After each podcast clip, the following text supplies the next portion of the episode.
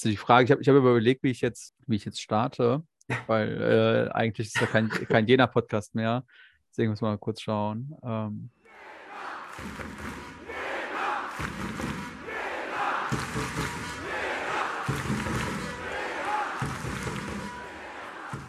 Herzlich willkommen zum SJ-Cast, dem Pro A Fan Podcast. Einmal pro Saison nehme ich nämlich noch eine Folge auf und bei mir ist natürlich wie immer unser Pro A-Experte, unser Experte des deutschen Basketballs, der Experte des deutschen Basketballs, Lukas Feldhaus. Hi Lukas. Das ist mal eine, eine Einleitung, da kann ich eigentlich jetzt gar nichts zu sagen. Ich hab, ich hab Aber das hi Matze, schön, dass Sie mal wieder sprechen. Ich habe das, hab das Gefühl, dass du dich äh, mittlerweile wirklich gemausert hast. Wenn du es schon zu Dre Vogt in Podcast geschafft hast, dann äh, viel mehr kann eigentlich nicht mehr kommen. Dankeschön. ähm, aber nach den, äh, nach den Eurobasket-Höhen gehen wir jetzt ein paar Ligen tiefer, würde ich sagen. Äh, die Pro-A-Saison startet die Woche wieder. Ähm, eine, wir haben es schon im Vorfeld gesehen, eine vielleicht schwierige Saison, wenn man jetzt ein, eine Vorausschau machen möchte, eine Preview. Äh, aber wir machen es einfach trotzdem, weil äh, warum nicht? Man kann nur scheitern, wenn man es versucht. Ja, ja. ähm, Pro A äh, 2022, 2023 heißt auch, dass wir diesmal erstmals wieder seit ein paar Jahren wieder auf Sollstärke sind, aber sich auch am Modus etwas verändert hat ein bisschen. Ähm, oder? Warte, warte, letztes Jahr hatten wir eine Mannschaft zu wenig, davor eine zu viel. Ich weiß gar nicht mehr. Ähm, auf jeden Fall sind wir jetzt genau richtig, aber so viele wie noch nie mit 18 Mannschaften. ja, ich glaube, es begann damals so ein bisschen wie begann das überhaupt? Ja, ich weiß auch nicht. Es gab immer eine falsche äh, Sollstärke, genau. Äh, ähm, da gab es dann mal keinen Absteiger aus der, aus der BBL wegen des Corona-bedingten Abbruchs. Da war Hamburg genau. letzter zu dem Zeitpunkt. Aber es gab Aufsteiger mit äh, Hamburg, war in, Hamburg war in der Saison letzter, wo die BBL nur 17 Teams hatte. Und dann gab es trotzdem einen Aufsteiger mit Chemnitz. Bremerhaven aber als Zweiter wollte damals nicht hoch. Und so nahm das irgendwie ja, alles seinen Lauf. Ich glaube, in der Vorsaison war es wegen Nürnberg mit ja. der BBL 17 Vereine, genau. Ebenfalls irgendwie so hat es seinen Lauf genommen, ja. Genau, und jetzt endlich wieder sind wir wieder auf Sollstärke, äh, die sich von 16 Vereinen jetzt aber auf 18 erhöht hat. Die Pro A hat aufgestockt. Äh, Pro B auch, aber die soll jetzt nicht so das äh, große Thema sein. Ähm, das heißt, wir haben noch mehr neue Vereine in der Liga als sonst, noch mehr neue Spieler. Ähm, ganz kurz äh, vielleicht, äh, Lukas, wie, wie findest du das? Die Aufstockung unnötig? Äh, Zeit wird's? Mhm. Ja, ich finde ich sehe es geteilt. Ähm, die Liga wollte ja wohl ein bisschen mehr Aufmerksamkeit aufhaben, dadurch, dass sie einfach äh, mehr Clubs haben ich glaube, das ist, war sehr wichtig für manche Clubs, dass es die Sollstärke gibt und dass es eben keine Absteiger, ähm, dass, es, dass es eben noch mal zwei Clubs mehr gab, ähm, weil, sorry, ist mein Kopierer, ähm, weil ähm, ja, alle durch schwere Zeiten gehen finanziell, Corona-Krise, auch jetzt eben das, was jetzt passiert leider, äh, aber vor allem die Corona-Krise. Äh, dadurch hilft, glaube ich, die Sollstärke Teams ein bisschen mehr Stabilität zu haben. Ähm, hilft es mehr Teams eben Zweit Zweitliga-Basketball zu zeigen. Und Zweitliga-Basketball ist einfach für Sponsoren etc. Äh, attraktiver als Drittliga-Basketball. Und das ja. ist, glaube ich, ganz schön. Ich, ich sehe es aber andererseits etwas negativ oder auch negativ, weil ähm, ja, meine Hoffnung immer so ein bisschen gewesen wäre, dass man nochmal so etwas macht wie damals mit Pro A, Pro B.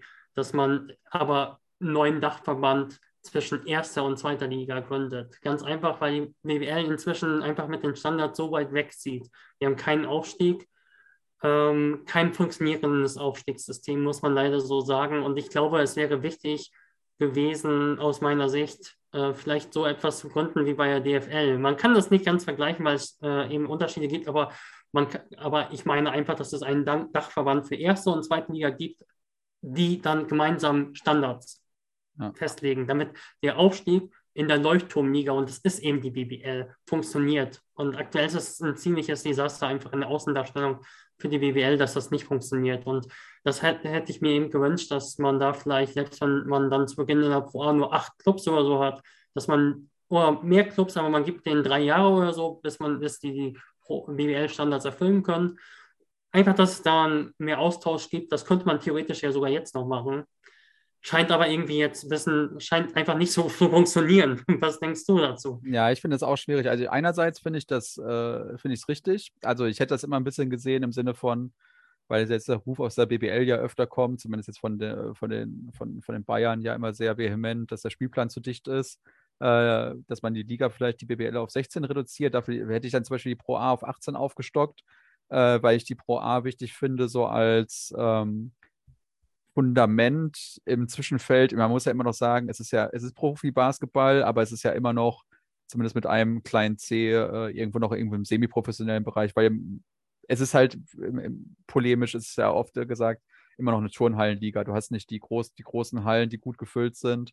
Äh, das ist halt schwierig. Ich finde zum Beispiel auch den Schritt, die Pro B zu vergrößern, gut, einfach nur um vielleicht so ambitionierten äh, Regionalligisten das Feld zu geben da. Und dann ist halt immer, ist halt die Fallhöhe ist halt immer so groß. Wenn du in der Pro B mal schlecht bist, dann bist du direkt wieder Regionalliga. Wenn du in der Pro A versagst, bist du in der Pro B, die interessiert wieder keinen. Deswegen ist es, glaube ich, ganz gut, diesen äh, großen Puffer zu haben. Man muss aber auch aufpassen. Also, also was ich auch gut finde, ist, also du hast zwei Heimspiele mehr und ich glaube einfach in der Liga, die sich selber Spiele oder Heimspiele und lokales Sponsoring finanziert, ist das viel wert, weil Fernsehdeal ist jetzt immer noch Sport Deutschland, äh, S-Nation oder wie heißt es jetzt, äh, soll es heißen, Dyn, äh, Dün. Ähm, die haben ja angemeldet, dass die dann perspektivisch auch die Pro-A-Rechte haben wollen, damit alles unter einem Dach ist. Aber ob da jetzt am Ende auch das große Geld fließen wird oder so, weiß man nicht. Es ist äh, viel über, über, über, über lokales Sponsoring und, und Heimzuschauer. Und da sind, glaube ich, schon zwei Heimspiele mehr pro Saison ähm, wichtig. Aber gleichzeitig muss man aufpassen, dass man nicht so ein bisschen in die Beliebigkeit kommt. Das ist, das ist dann halt wirklich nicht so. Ich meine, jetzt hast du schon diese so Vereine, die einfach, weiß ich nicht, gefühlt immer irgendwie im Mittelfeld sind und weder nach oben, nach unten großen Drift haben und wo jetzt für den Zuschauer von außen so ein bisschen so eine Beliebigkeit kommt. Ich glaube, das ist immer schwierig. Das ist auch so eine Schwierigkeit, die hat, glaube ich, fast jede Spro äh, Profiliga, äh, Sportliga. Im Basketball ist es dadurch, dass man Playoffs hat, glaube ich, immer noch äh, ganz gut. Da hast immer, dann hast du immer noch so die immer acht Teams, die nochmal was machen. Im Fußball ist es jetzt zum Beispiel langweilig. Da, wenn du immer Neunter bist, bist du immer Neunter in der Bundesliga. Ich glaube, das ist ein guter Schritt. Ich glaube auch das, was du sagst, dass man das BBL und Pro A noch viel mehr stärker kooperieren müssten, finde ich auch. Dass man da sich auf gemeinsame Standards also jetzt nicht nur auf gemeinsame Standards einigt, sondern auch sagt, äh, wie man die erreichen kann, weil man kann jetzt natürlich sagen, wir haben den, den Standard, aber ähm, der muss ja auch erfüllbar sein. Und jetzt ist das auch nicht vielleicht an jedem Standort, dass da eine 3000 Mann, 4000 Mann Halle stehen kann, äh, oder Personenhalle. Es ist schwierig, ja. aber. Schwierig ist es halt auch, aber äh, wenn in Ligatagungen Pro A-Clubs und äh, jetzt äh, so viele Pro B-Clubs auch noch zusammensetzen ja, und dann wiederum für die Pro A und Pro B Durchlässigkeitsstandards erfüllen, ja. dann kommt man auf einen, ganz, auf einen ganz kleinen Nenner an, während die BWL ihr Ding macht und auf einen noch höheren Nenner ja. geht. Und das ist eben sehr schwierig. Und daher hätte ich mir gewünscht, eben, dass es das ist, aber das, ich wusste, dass es auch ganz schwer durchsetzbar ist. Du brauchst ja wirklich auch Verfechter dafür, die das von sich aus wollen. Und ich weiß, nicht, ob es so viele Clubs gibt, die überhaupt dafür wären, weil es ja auch für sie ja. ein Risiko wäre, so eine Liga mit einem Dachverband erste und zweite Liga zu gründen. Ja. Ähm, wäre ein extrem schwieriges Szenario gewesen, aber es wäre eins gewesen, was ich gut gefunden hätte, äh, ganz einfach zur Durchlässigkeit. Denn ich glaube, für den Basketball ist sehr wichtig, ähm, für die Wahrnehmung, dass es dass die Leuchtturmliga funktioniert, dass es da Durchlässigkeit gibt.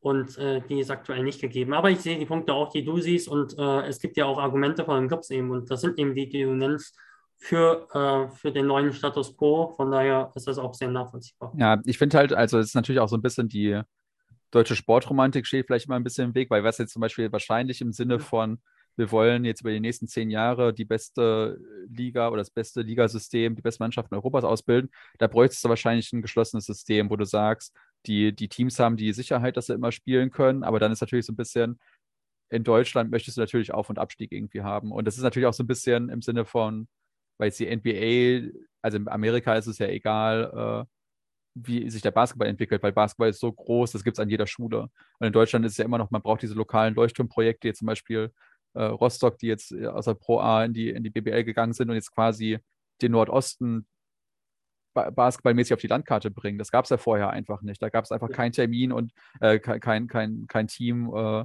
Und auch jetzt immer noch in, weiß nicht, 200 Kilometer im Umkreis. Der nächste Profi-Basketballverein ist wahrscheinlich Hamburg auf der einen Seite und an der anderen Seite äh, Berlin. Also das ist halt so, du bist im, in der absoluten Basketballwüste und das ist natürlich auch so eine Sache. Man kann jetzt nicht nur denken, wir wollen jetzt den besten Basketball fördern, sondern bist auch immer noch so ein bisschen in diesem Breitensport. Das ist auch das, was du meinst, glaube ich.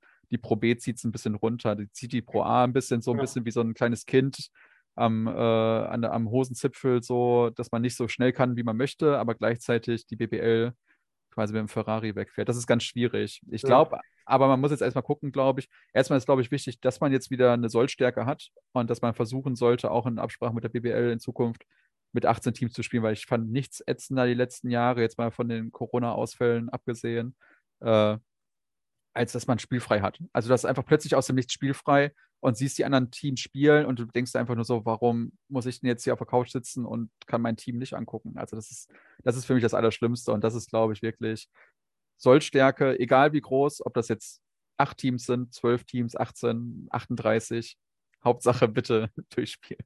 Und, und gerade und äh, gerade Zahl eben. Ja. Und gerade Zahl, genau. genau. Sonst hast du wieder äh, spielfrei. Ja, das ist schon äh, nervig. In meinen Corona-Zeiten muss man leider so sagen, da hat man sowieso keine geregelten Spielpläne, aber in der Theorie halt. Also, ja. dass du wenigstens weißt, wann ist ein Spieltag, wann äh, spielt meine Mannschaft. Genau. Ja. ja. das ist auf jeden Fall auch ein Pluspunkt dafür. Wie gesagt, insgesamt sehe ich es halt kritisch, eben wegen der Gründe, die ich genannt habe, aber ich sehe natürlich auch die Argumente. Ja.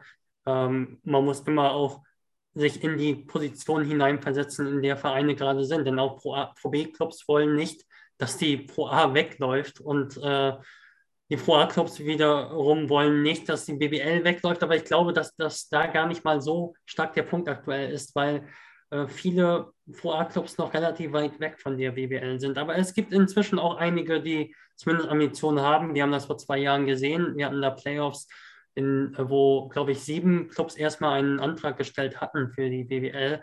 Schwenning hatte noch zurückgezogen, dann waren es, glaube ich, sechs. Ob das jetzt alles funktioniert hätte, waren auch damals andere Mindeststandards, Übergangsstandards wegen der Corona-Pandemie.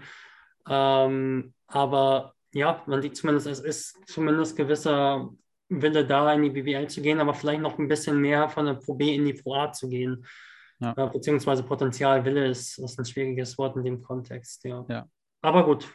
Genau. Es ist, wie es ist. Ja, ich glaube auch, man müsste einfach mal gucken, wie es dann in Aktion aussieht und, äh, und wie sich das vielleicht jetzt noch in Zukunft entwickelt. Ähm, durch die Aufstockung haben wir auf jeden Fall, also beziehungsweise nicht durch die Aufstockung, wir haben quasi im Vergleich zur letzten Saison korrigiere mich, ich habe es jetzt wirklich nicht ganz vor Kopf, vier neue Teams. Wir haben Absteiger aus der BBL mit Gießen, und Aufsteiger aus der Pro B mit Münster, äh, Dresden und äh, Düsseldorf.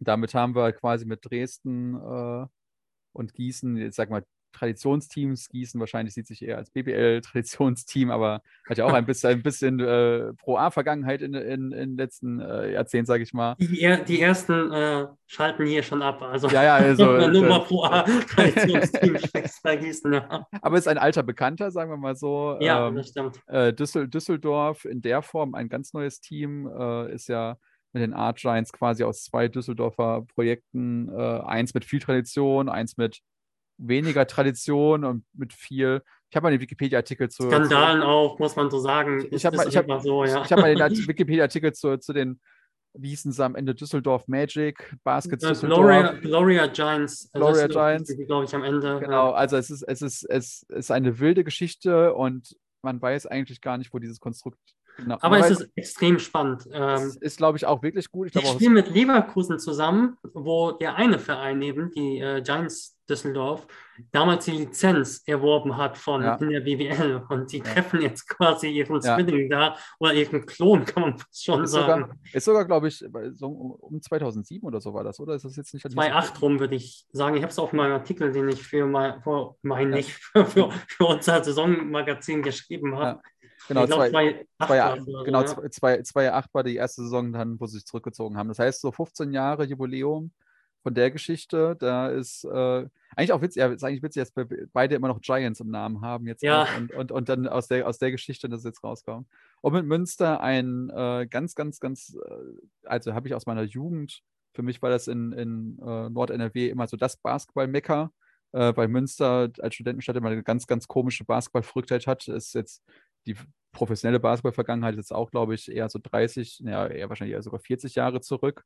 Aber ist auf jeden Fall auch so einer dieser Standorte, wo ich es schön finde, den äh, jetzt in der Pro A wiederzusehen, weil das einfach, glaube ich, auch, und das hat man ja auch am Zuschauerzuspruch in der Pro B gesehen, ist einfach ein basketballverrückter Standort, der, glaube ich, viel, äh, viel Freude bringen wird jetzt auch mit. Wir gehen das ja gleich noch mal ein bisschen genauer durch, wenn ja. wir äh, über die Teams sprechen, ja auch einige alte Bekannte haben. Ganz interessantes Konstrukt auch. Ja, ganz, ganz äh, interessant. Und, und äh, ich glaube, das ist, das sind äh, vier äh, Zugänge der Liga, die der Liga auf jeden Fall äh, gut zu Gesicht stehen und da vielleicht nochmal so ein paar neue Facetten aufbringen. Und ja. alte Rivalitäten vielleicht, wie du schon gesagt hast. Ich glaube, das wird ganz spannend. Extrem ähm, spannend, ja.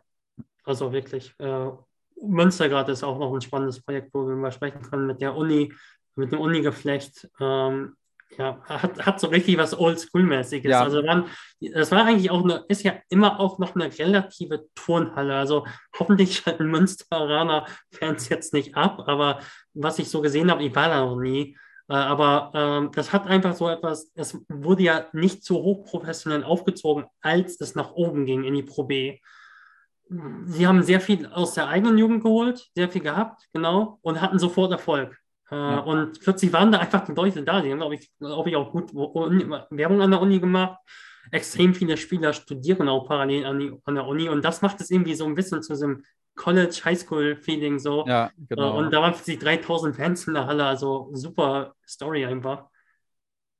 Ja, das, nee, das denke ich, äh, das, das finde ich auch. Das ist, äh, ja, wenn wir jetzt schon an, anfangen, äh, jetzt so detailliert, bevor wir jetzt uns schon ähm, auskaspern, äh, ja. glaube ich, glaube ich, können wir jetzt, glaube ich, schon richtig einsteigen. Jetzt geht es quasi so ein bisschen los. Äh, nur schon als mhm. Vorab, also neben, neben Lukas sieht ja jeder aus, wer nicht Experte. Ich bin aber wirklich extrem, äh, also ich bin, ich, ich freue ich freu mich genau wie jeder andere Zuhörer, was, was Lukas hier vorbereitet hat zu den, zu den einzelnen Teams. Ich äh, habe nicht jeden einzelnen Standort verfolgt. Wir hatten das im Vorfeld auch schon, äh, Lukas und ich, ein bisschen äh, diskutiert. Es ist auch nicht immer ganz einfach. Lukas hat in minutiöser Kleinstarbeit die Vorbereitungsspiele äh, nahezu aller Teams versucht äh, aufzuarbeiten und kann uns da, glaube ich, schon ein bisschen besser sagen, dann am Ende, wo vielleicht, in welchem Team die, äh, ich sag mal, sowas wie die Topspieler sind oder Players to Watch und vielleicht auch Einschätzungen, haben wir auch schon gesagt, es ist ganz schwer.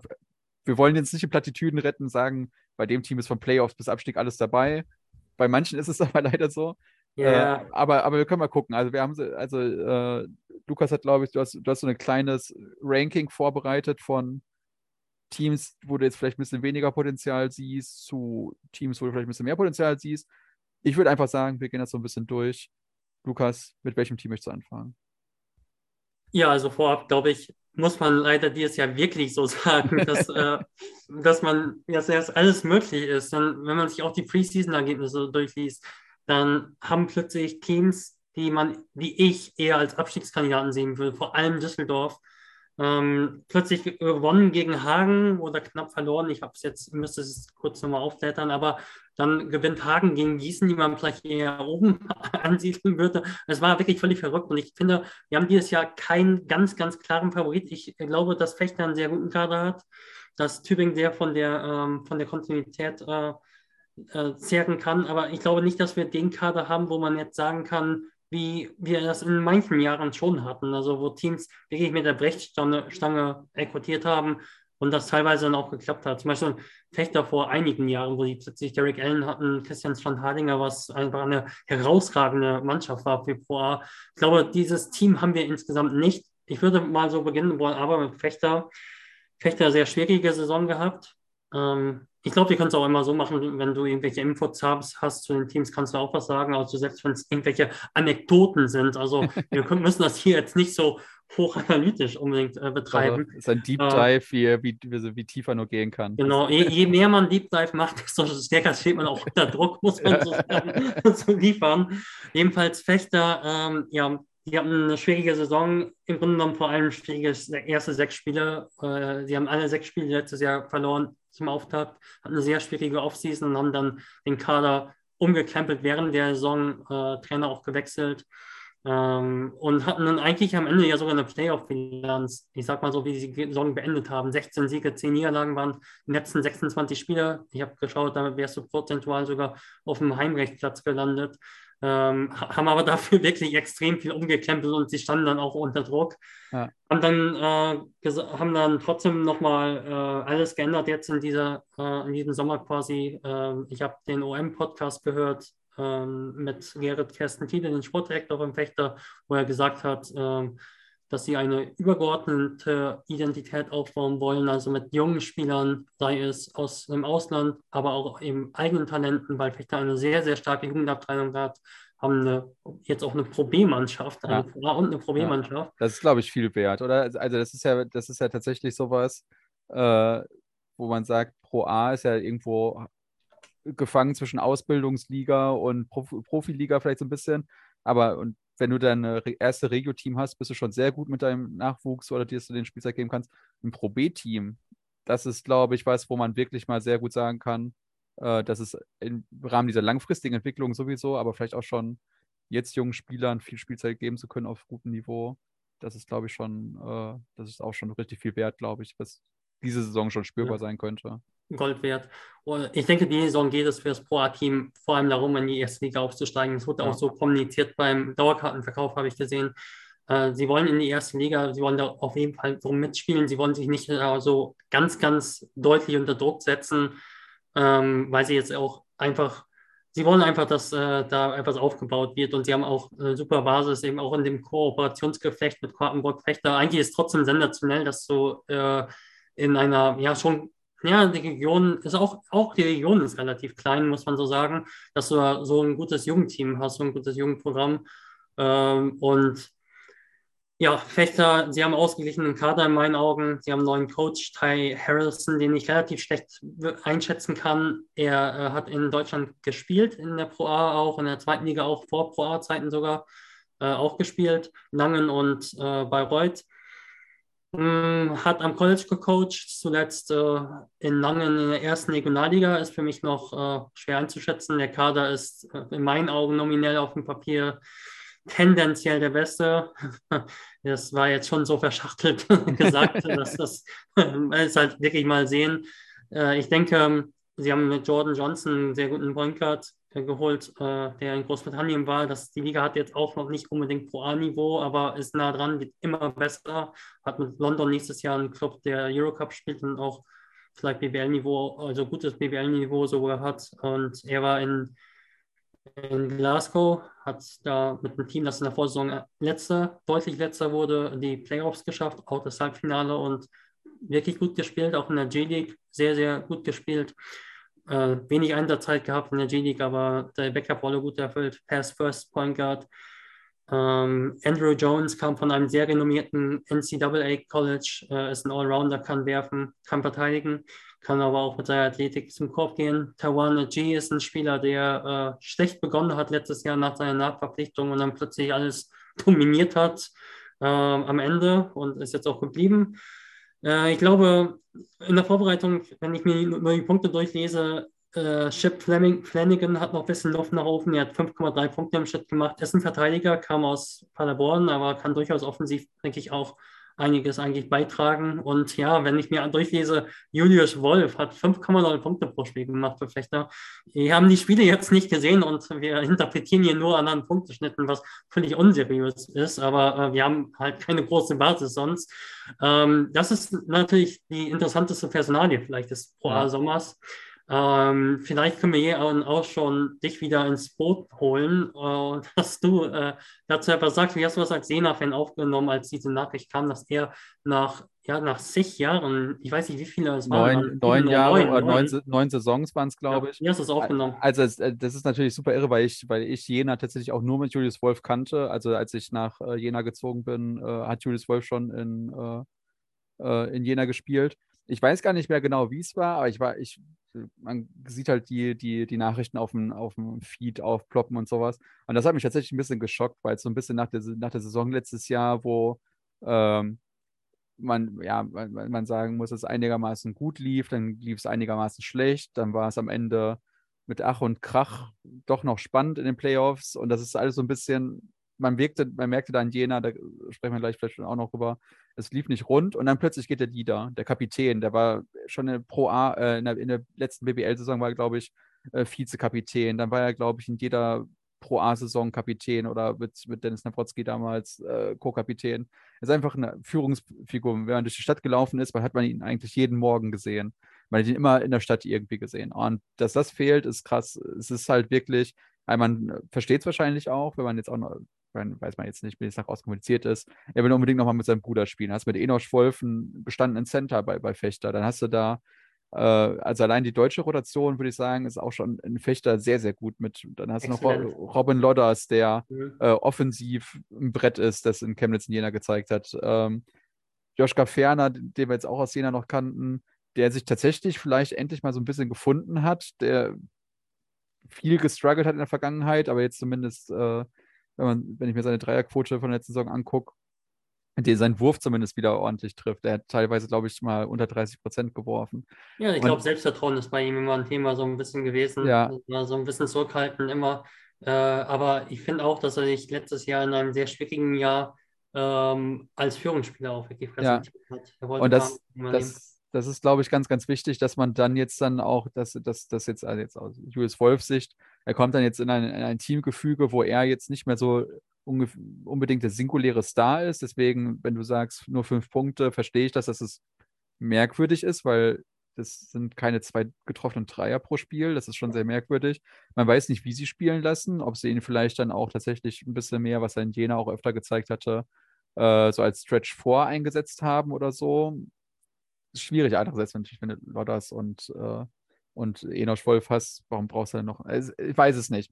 Das bin, da bin ich ganz gespannt, wie Fechter spielen wird, äh, wie sich diese deutsche Rotation spielt. Wie gesagt, gespickt auch mit sehr guten äh, Amis, die, denke ich, also ich glaub, denke, dass das Fechter diese Saison komplett anders auftreten wird als das Fechter, was wir in der, in der Hinrunde letzten Saison gesehen haben. Für mich auch der einzige relativ klare Kandidat, wo ich sagen würde, die sehe ich am Ende sportlich aufsteigen vielleicht. Also das ist schwierig vor, zu prognostizieren, aber das ist für mich so das, wo ich sage, das stimmt bisher viel, viele Fragezeichen, Coach, vielleicht auch wieder, ich meine, letzte Saison hat auch jeder gesagt, Fechter, die kommen in die Playoffs. Also vielleicht ist da auch, stimmt wieder das anderes nicht. Coach, großes Thema. Ähm, da bin ich, da bin ich gespannt auf jeden Fall auch. Die Preseason-Ergebnisse waren okay. Sie haben gewonnen gegen Groningen, äh, Astoria aus Polen, Limburg aus Belgien, äh, Zwolle zweimal aus äh, Niederlande. Verloren gegen Oldenburg, dagegen kannst du verlieren. Gegen Stettin deutlich verloren, das musste jetzt nicht unbedingt sein, aber das war das dritte Spiel erst. Äh, gegen Leuven mit 19 verloren, das musste jetzt auch nicht unbedingt sein. Äh, und gegen Rostock verloren, das kann passieren. Insgesamt war es okay. Ich meine, Preseason kannst du nicht überbewerten. Äh, Gerade auch neues Team, neuer Trainer. Der Trainer ist ja ganz neu im Geschäft, der hat noch nie in der Pro A äh, äh, gecoacht auf dem Level. Ähm, das ist eine neue Mannschaft. Ich würde das alles nicht überbewerten. Fragezeichen sind so ein bisschen, also sie haben nicht die absoluten, absoluten Spitzenspieler, äh, ja. wo man auch sagen muss, das ist auch oft trügerisch eben, wenn man die hat. Letztes Jahr hatten sie Carlos Medlock, der äh, eine gute, eine hohe Vita schon hatte, das nicht gerissen hat. Ähm, oft sind das eben diese Spieler, die aus einem Grund dann da unten fallen. Deshalb haben sie auf Junge gesetzt, aber trotzdem, man will ja auch Kritikpunkte hier mal finden. Ja. Also, äh, und das ist vielleicht ein Punkt, dass man jetzt nicht sagen kann, die, dass sie die Spieler haben, die es schon gezeigt haben, dass sie es alleine, dass sie ja. alleine im Pro-A-Team irgendwie reißen können. Das, so. das, ist tatsächlich auch was, wo, man, wo ich dann jetzt aus äh, der gesammelten Erfahrung der jetzt drei äh, Jena äh, Pro A-Saison sagen kann, das ist nicht gut. Also es kann, das kann im schlimmsten Fall kann das sehr schlecht sein. Wenn du so viel Verantwortung hast, die auf so vielen Schultern lastet, würde man immer erstmal sagen, das ist, das ist gut im normalen Saisonverlauf. Aber wenn in den Playoffs du liegst mit zwei hinten, dann ist die Frage, wer, wer kriegt den Ball? Und das muss klar sein. Und das muss dann auch wirklich ein Spieler sein, wo man darauf vertraut. Und das darf nicht irgendwer sein.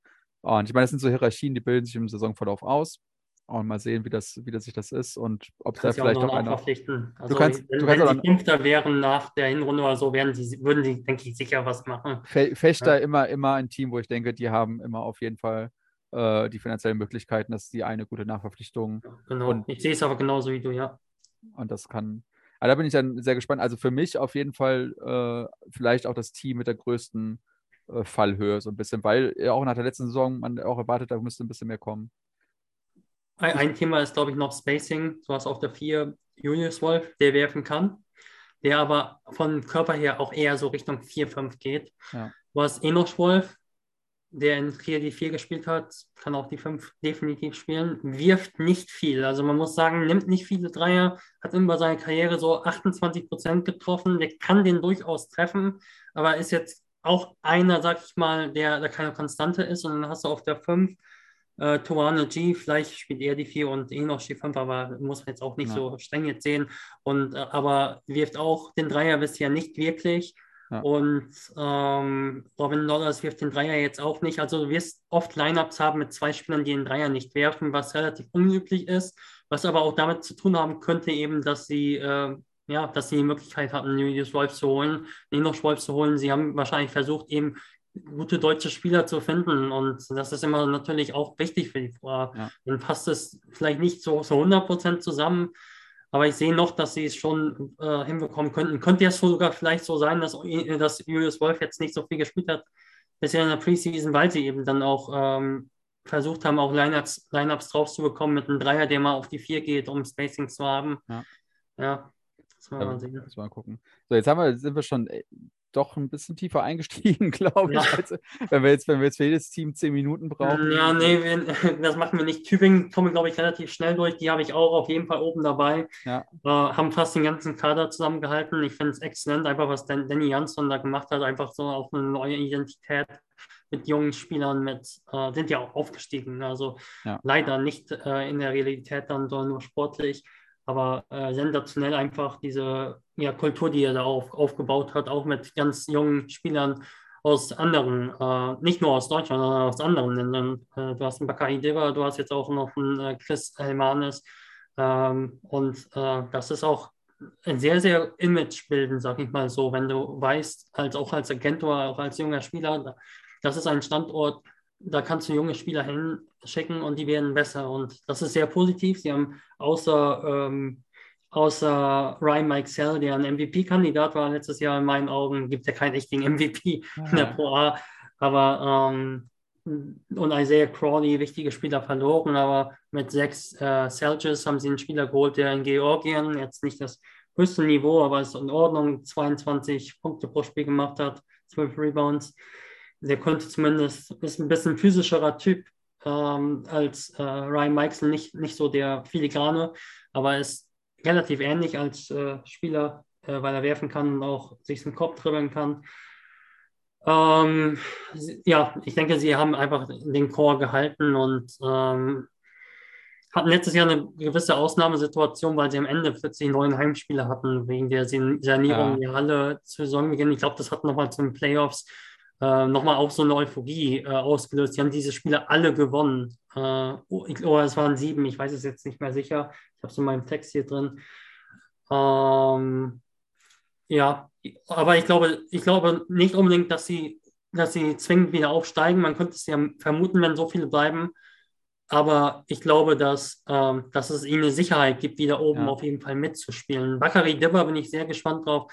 Finde ihn sehr spannend, weil er einfach ein 2,5 Meter großer äh, Spieler ist, der, der mit dem Ball dribbeln kann. Und gibt es nicht oft. Also der hat so, wenn ich den Vergleich jetzt bringe, dann wäre ich Wahnsinn.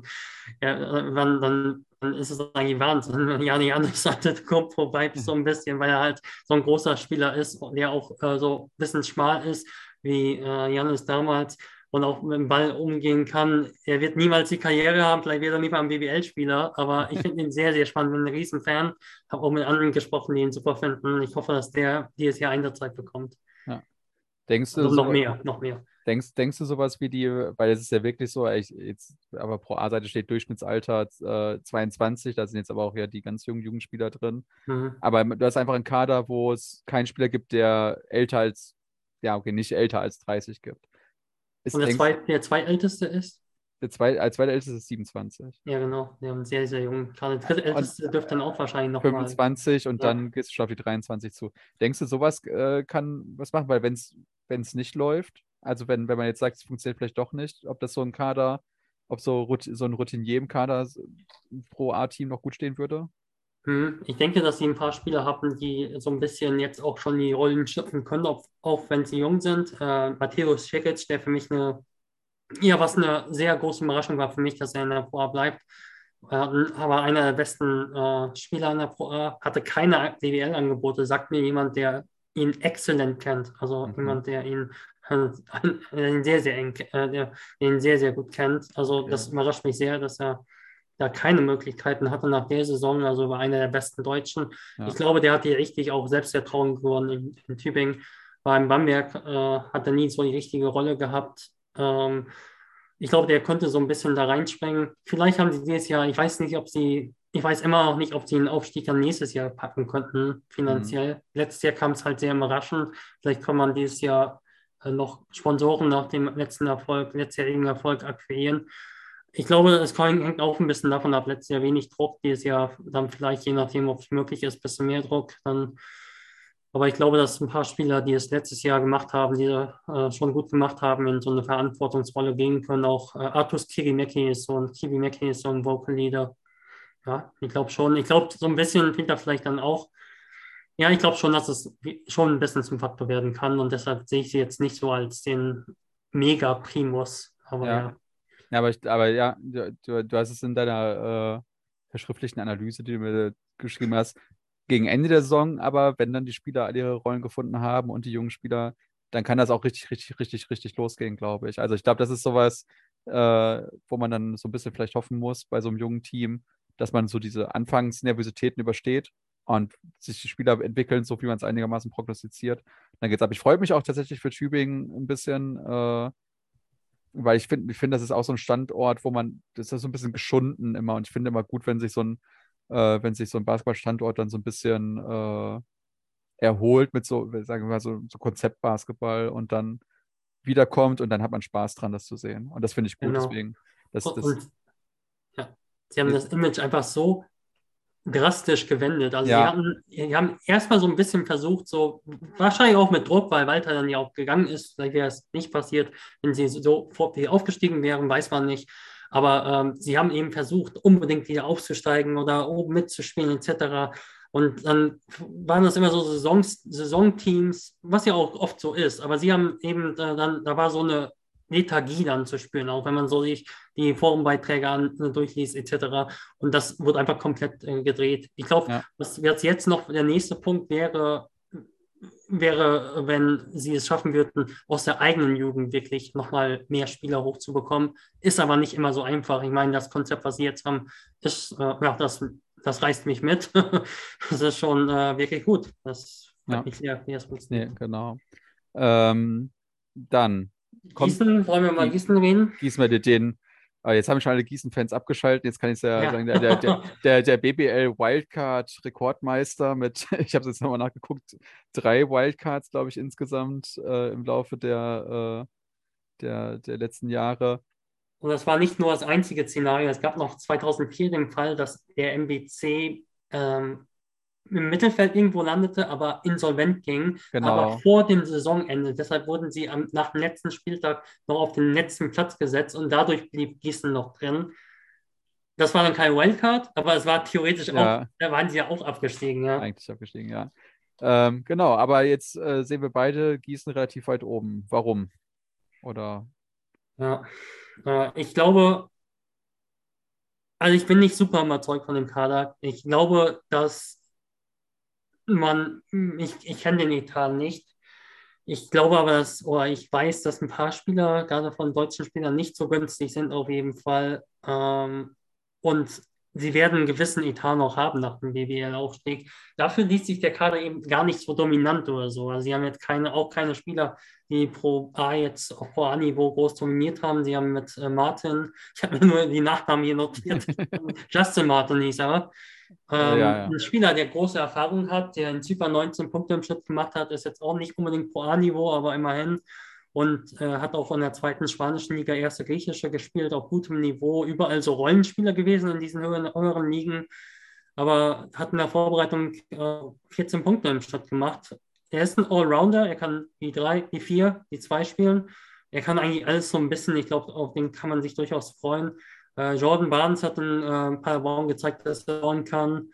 ähm, und auch durchaus ein Leader ist. Manchmal ein bisschen in, ineffizient, mit, kommt, kommt nicht so super zum Korb, mit seiner Größe auch nicht so extrem schnell. Er ist super schnell, aber nicht so extrem schnell, um wirklich noch effizienter zu sein. Äh, Niamar hat gezeigt, dass er wirklich ein äh, Blue Guy ist.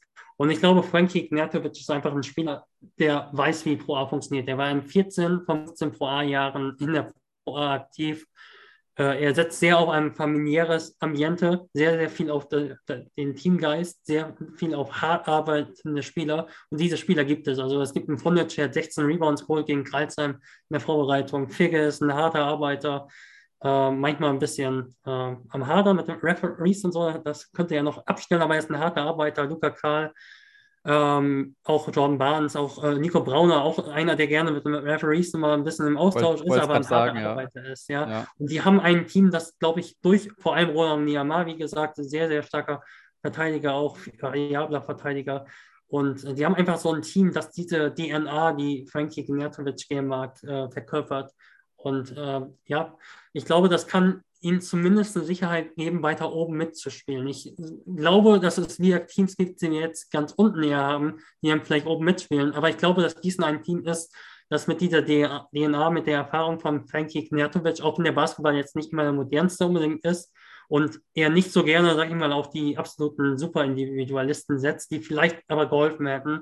Ich glaube aber, dass hier Basketball äh, ja, die Fans auch ein bisschen wieder zurückgewinnen äh, kann. Eben Kampfeinsatz hat vielleicht manchmal letzte Saison ein bisschen bei manchen Spielern gefehlt. Äh, auch in den letzten Jahren viele Spieler sind gegangen und äh, gekommen. Und jetzt hat man so ein paar Spieler, die wirklich Einsatz und äh, ihr Esprit ausstrahlen. Und ich glaube, das kann wirklich helfen, dem Standort. Auch wenn ich jetzt nicht unbedingt glaube, dass der Kader so exzellent ist, haben sie zuletzt gegen Hagen verloren, haben gegen Würzburg mit 34 verloren, ähm, 35, aber hatten auch sehr, sehr viele Sieger, haben überwiegend gewonnen. Gegen Jena ja unter anderem auch, gegen Münster. Ich glaube, dass sie eine ganz stabile Serie spielen könnten. Könnte natürlich ein bisschen Unzufriedenheit geben, wenn du am Ende wirklich nur Fünfter oder so bist und denkst dir, ja, eigentlich müsste schon ein bisschen mehr gehen, geben, gehen aber äh, Sportdirektor, Geschäftsführer Sebastian Schmidt hat auch gesagt, äh, ja, erstmal wieder ein solides Jahr spielen. Weiß man natürlich nicht, ob das, ob das jetzt nur ein Pressetalk ist, aber äh, ich glaube, die Fans wären damit in Gießen zufrieden, wenn das Team kämpft, wie damals auch im ersten Pro A-Jahr, als es runterging ähm, und im Halbfinale dann Schluss war. Da war man auch zufrieden. Ich glaube, äh, eine DNA, eine Identität wieder aufbauen, das kann Frankie Gnatovic. Ich denke, sie werden zumindest in den Playoffs landen und haben eine Chance aufs Heimrecht. Und ich sehe sie eben da aktuell wahrscheinlicher als sehr, sehr viele andere Teams. Ja, glaube ich auch.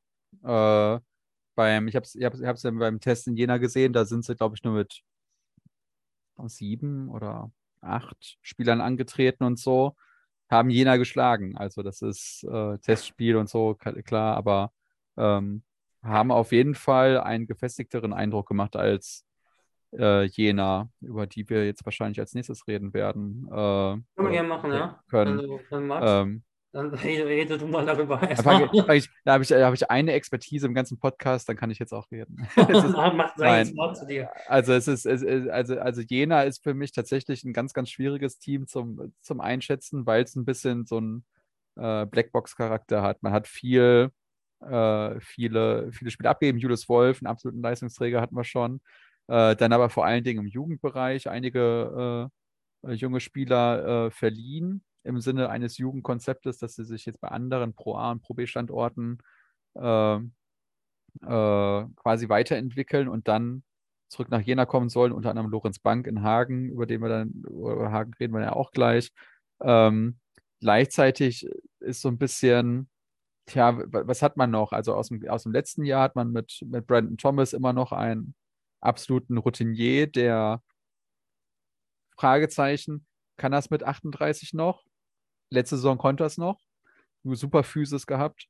Äh, würde ich jetzt sagen, ist einer der, äh, der Spieler, die vorangehen werden. Dann hat man mit, äh, mit ähm, äh, Shaquille Heinz und, und Carlton Guyton äh, zwei Spieler, die vor sechs Jahren, fünf Jahren BBL gespielt haben. Was ist da jetzt noch im, im, im Tank? Wir hatten schon bei äh, Heinz, der ist ja gar nicht so alt, er ist gerade mal 29 Jahre Ja, vor alt. zwei Jahren hat er auch BWL gespielt, aber es Oder ging recht, schön- recht schnell nach unten sportlich. Ja. halt, ja. Ja, stimmt, äh, das war ist ja gar nicht so lange her, aber es ist so ein bisschen, warum ist es jetzt, reicht es dann jetzt nur für Pro A? Ähm, im, Im deutschen Kern hat man, hat man mit Stefan Haukohl einen, äh, einen Spieler jetzt quasi, der so ein bisschen, glaube ich, auch aus Fansicht die Wolf-Rolle übernimmt als deutscher Leader, äh, das letzte Saison auch teilweise sehr, sehr gut gemacht hat in, der- äh, in Phasen, wo es größere Verletzungssorgen und äh, Corona-Ausfälle gab, gleichzeitig auch so ein bisschen, aber äh, auch gerne mit den Schiris diskutiert. Also es ist äh, an der Stelle immer so ein bisschen das,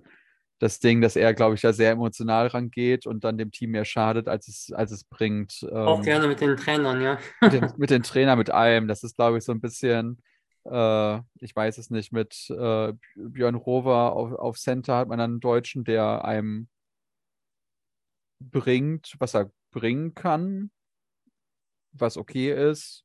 Hm.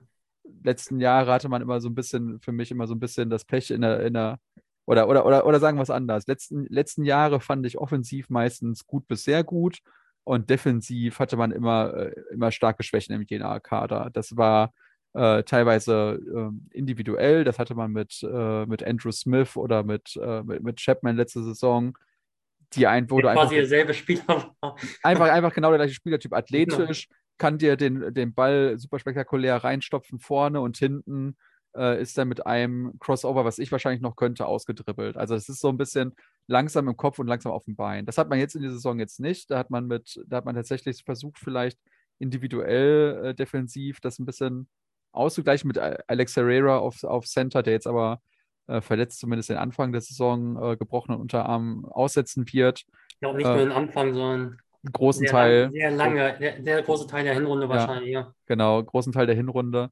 ähm, der jetzt auch defensiv ein Faktor sein kann, also negativ äh, gesehen. Äh, für mich vor allen Dingen, was, was bei, bei, bei Jena kommen muss, ist, dass man sich äh, taktisch weiterentwickelt. Mit Dominik Reinboth hat man ja den, den ehigen Trainer letzte Saison geholt, wo man schon gedacht hat, kann er von einem Team, was quasi auch faktisch dreimal abgestiegen ist oder nahezu abgestiegen ist, zu einem Team, was eigentlich aufsteigen möchte. Äh, man hat gesehen, es klappt nicht so ganz. Es ist, äh, er hat auch viel Unruhe reingebracht am Anfang der Saison, vor allen Dingen, indem er viel diskutiert hat. Das hat er am Ende abgestellt. Die Unruhe blieb so ein bisschen bei den Spielern, was mit Haukohl und Brauner im Kader, aber glaube ich, äh, einfach passiert. da kann man, glaube ich, am Ende nicht viel machen. Das ist eine Sache, die Disziplin muss, muss im Kader stimmen. Ähm, und das zweite ist, dass man taktisch einfach was bringen muss. Also, was defensiv an Systemen gespielt wurde letzte Saison, war, also das dafür, das wäre kein U14-Niveau für mich teilweise. Es war wirklich One-Note und dann, und das war's. Und, und wenn es schwieriger wurde, aber man hat, man hat auch nicht viel probiert. Also ich weiß nicht, ich erinnere mich an kaum Zonen. Man hat immer, es war immer eine Manndeckung, da wurde immer gehatcht auf den Aufbauspieler und dann wurde man ausgepasst. Und dann hat man das ein paar Mal gemacht. Und das war irgendwie, also das ist, das ist das eine. Aber Spiel, also vom Spielermaterial würde ich sagen, man hat ein paar interessante Leute dabei. Äh, viele Fragezeichen, beziehungsweise viel, ich kann es gar nicht richtig einschätzen, was da, was man jetzt genau auf dem Platz sehen wird. Und vor allem von der Bank müssen für mich aber da die Impulse kommen, weil das ist für mich an der Stelle ein bisschen die Schwachstelle, wo ich sage, wenn sich das nicht stark weiterentwickelt hat, sehe ich hier Playoffs klar, würde ich sagen, auf jeden Fall. Heimrecht schwierig. Für mich ist es so ein bisschen impulsiv. Ja. Äh, eben auch, was den Trainer betrifft. Ähm, ich kritisiere Trainer sehr ungern und wir haben ihn, ich habe ihn ja sogar auch vor zwei Jahren als einen der Coaches of the Year ins Gespräch gebracht, weil er einfach so stark Spieler entwickelt hat in, in Ehingen.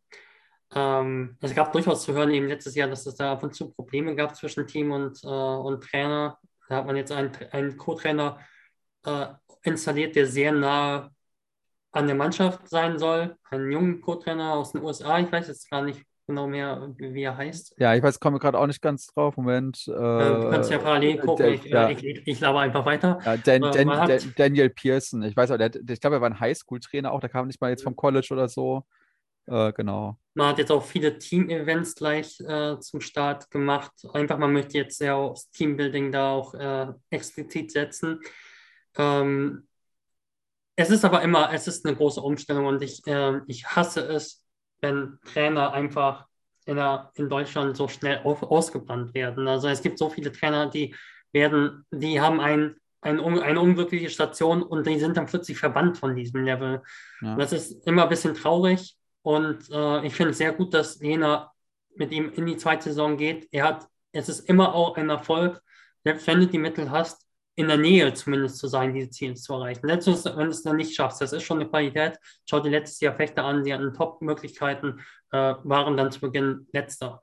Und ähm, dann, ja, das finde ich sehr positiv und ähm, dass, äh, dass er die Möglichkeit bekommt. Ich fand in den Playoffs hat er sehr gute Impulse gesetzt. Da war es auch oft so, es kam eine Auszeit und danach äh, kam ein Play, was auch sofort funktionierte und dem Team wieder Stabilität brachte. In der Rostock-Serie gab es immer wieder Rückschläge und immer wieder äh, gab es dann den Turnaround auch, eben weil man dann äh, nach Auszeiten zum Beispiel Plays hatte, die dann geklappt hatten. Und da hat man dann schon auch gesehen, dass der Trainer Einfluss auf die Mannschaft hatte. Ähm, kritisch sehe ich weiterhin so ein bisschen ich, dass, dass der Fokus auf die Defense weiterhin nicht so da ist. Also was Björn Rober, der war letztes Jahr einer der faulanfälligsten Spieler in der VA. Er ist ein sehr talentierter Spieler in einem Vakuum. Ähm, ja, so talentiert jetzt, also er ist jetzt nicht der, er ist jetzt, er ist sehr solide, sagen wir es mal sehr genau. solide, aber er ist ein faulanfälliger Spieler, relativ hüftsteif. Ähm, da hast du einen ähnlichen Typen mit Herrera, der aber eine gute Playoff-Serie, äh, gute Playoffs gespielt hat, auch defensiv. Ja. Okol kann durchaus verteidigen würde ich gerne auch ab und zu mal mehr auf der 15. Wird auch gleich auch jetzt auch der Fall sein, weil Herrera raus ist. Hast auch Brandon Thomas, der einfach nicht mehr, der nimmt sich sein, der war nie ein richtig guter Verteidiger und nimmt sich jetzt oft seine Pausen. Taki Zone war jetzt bisher relativ soft, äh, junger Spieler. Also du hast immer noch sehr, sehr viele Angreifpunkte, Angriffspunkte und ich glaube, das macht, wird es schwierig machen. Also gegen Dresden kassierst du 91, okay, ich spiele eine High Pace. Ähm, Style kassiert aber 109 gegen Bayreuth auch. 93 ja. im Rückspiel gegen Bayreuth. Also es wird wahrscheinlich wieder defensiv schwierig. Und du hast von der Quotenregelung auch teils Probleme. Du hast ja. äh, fünf internationale Spieler auf fünf äh, Positionen, was es schwierig macht zu rotieren. Jena hofft immer noch und glaubt auch eher noch daran, dass Thomas im Laufe der Saison den deutschen Pass erhält. Nach dem, was ich gehört habe und was ich gehört habe, ist ziemlich nah dran an der Mannschaft und äh, äh, also die Leute. Und ähm, ja, die glauben, es ist so 75, 80 Prozent. Mal sehen. Ja, Wäre natürlich ein großer Push. Dann könntest du vielleicht sogar nochmal nachverpflichten und nochmal, ähm, ja, wenn, je nachdem, was es braucht. Aber einfach, ich, für mich ist es ein bisschen impulsiv, weil es eine Erwartungshaltung gibt und es war jetzt eine schwierige äh, Preseason mit vielen Verletzungen. Und es ist nicht mehr so der ganz dominante Kader vielleicht der Vorjahre. Deshalb könnte es eben sein, wenn du irgendwie dann plötzlich Sechster bist, dass das auch schnell so ins ganz, ganz Bodenlose rutscht. Ja. Das, wenn du verstehst, was ich meine. Ja, ja, nee, ich, ich, ich weiß, ich, ich habe, halt, bin, weiß nicht, gestern oder vorgestern beim Frühstück, wir haben die Mannschaftsfotos der letzten Jahre in, in der Küche hängen, bin ich auch mal so durchgegangen. Ich dachte mir eigentlich, also allein schon mit dem ersten Pro-A-Kader da hätte man schon aufsteigen können eigentlich. Und dann mit Corona und dann immer graduell, immer graduell. Ähm, was, das Problem ist ja auch etwas, dass man darauf gesetzt hat, dass man während der so einen Schlüsselspieler holt. Kevin ja. Gilder Tilbury war dabei und äh, Janelle Stokes, ich weiß nicht, ob er Janelle hieß, äh, irgendwas mit J meine ich. Ja, äh, ja, ich weiß auch als, Da hat man darauf gesetzt und dann wird die Saison halt abgebrochen. Ja. Die zweite Saison war extrem un unglücklich, da muss man in die Quarantäne vor, vor ja. den Playoffs musst du ja. die Quarantäne, da hast du dann diesen dann Modus. diesen Modus, den du dir extra noch versaust, in dem du äh, nicht zum Heidelberg-Spiel antrittst, sondern die Liga sagt, ja, das ist ja mit 0 zu 20 wertet. Letzte Saison war, also unterm Strich, du sagst, du, du bist gegen den. Äh, Corona war letztes Jahr auch, äh, man muss sagen, es hatten sehr viele Teams, ja. Corona, aber es war evident. Jener war Erster, als Corona ja. kam und hat eine negative Bilanz danach, ja. Und dann kam der Cut. Und der war, und da haben sich manche Spieler nicht so richtig davon erholt. Was wolltest du gerade noch sagen, unterm Strich? Äh, und unterm Strich war das ja eine Top-Saison letzte Saison. Du, du, du scheidest im, im Halbfinale im Spiel 5 gegen, oder was Spiel 4? Weiß gar nicht mehr. Auf jeden Fall mit einem Buzzerbeater äh, gegen Rostock aus. Also, weil es, es ist ja, also jedes andere Team hätte das ja Genau, und gleichzeitig gewinnst du mit, mit durch einen super duseligen Buzzerbeater gegen Paderborn. Ne? Ähm, das ist halt so, also es, es, es ist alles an der, an der Klinge. Was ich mir einfach auch ein bisschen wünschen würde, wäre ein bisschen Ruhe bei Jena, dass man vielleicht auch so ein bisschen, das, das kommt vielleicht auch mit Erfolgen, wenn man dann zeigt, dieser Weg, dieser starke Bruch im Kader äh, war in Ordnung. Und äh, es gibt ein paar interessante Charaktere. Also, also Farronson ist unglaublich schnell im Testspiel gewesen. Äh, Storm Murphy ist unendlich klein. Da bin ich zum Beispiel auch noch beim im Aufbau noch gar nicht, bin ich sehr gespannt, wie das irgendwie, weil das ist für mich bisher der schwierigste Spieler im Kader. Ja, ich habe sie gegen Göttingen gesehen, das war 71 zu 101 für Göttingen und da hat er, keine Ahnung, sieben Ballverluste oder so gehabt. Also er hatte wirklich Probleme gegen Physis, äh, auch, auch, gegen Defense, die Physis ja. regiert. Sicherheit. Rein, rein physisch, also, also es ist gar nicht mal auch Offensivtechnik, dass er nicht dribbeln kann oder nicht passen kann, aber wenn da jeder Gegenspieler einen halben Kopf größer ist, dazu musst du erstmal drüber passen, musst du erstmal drüber schießen.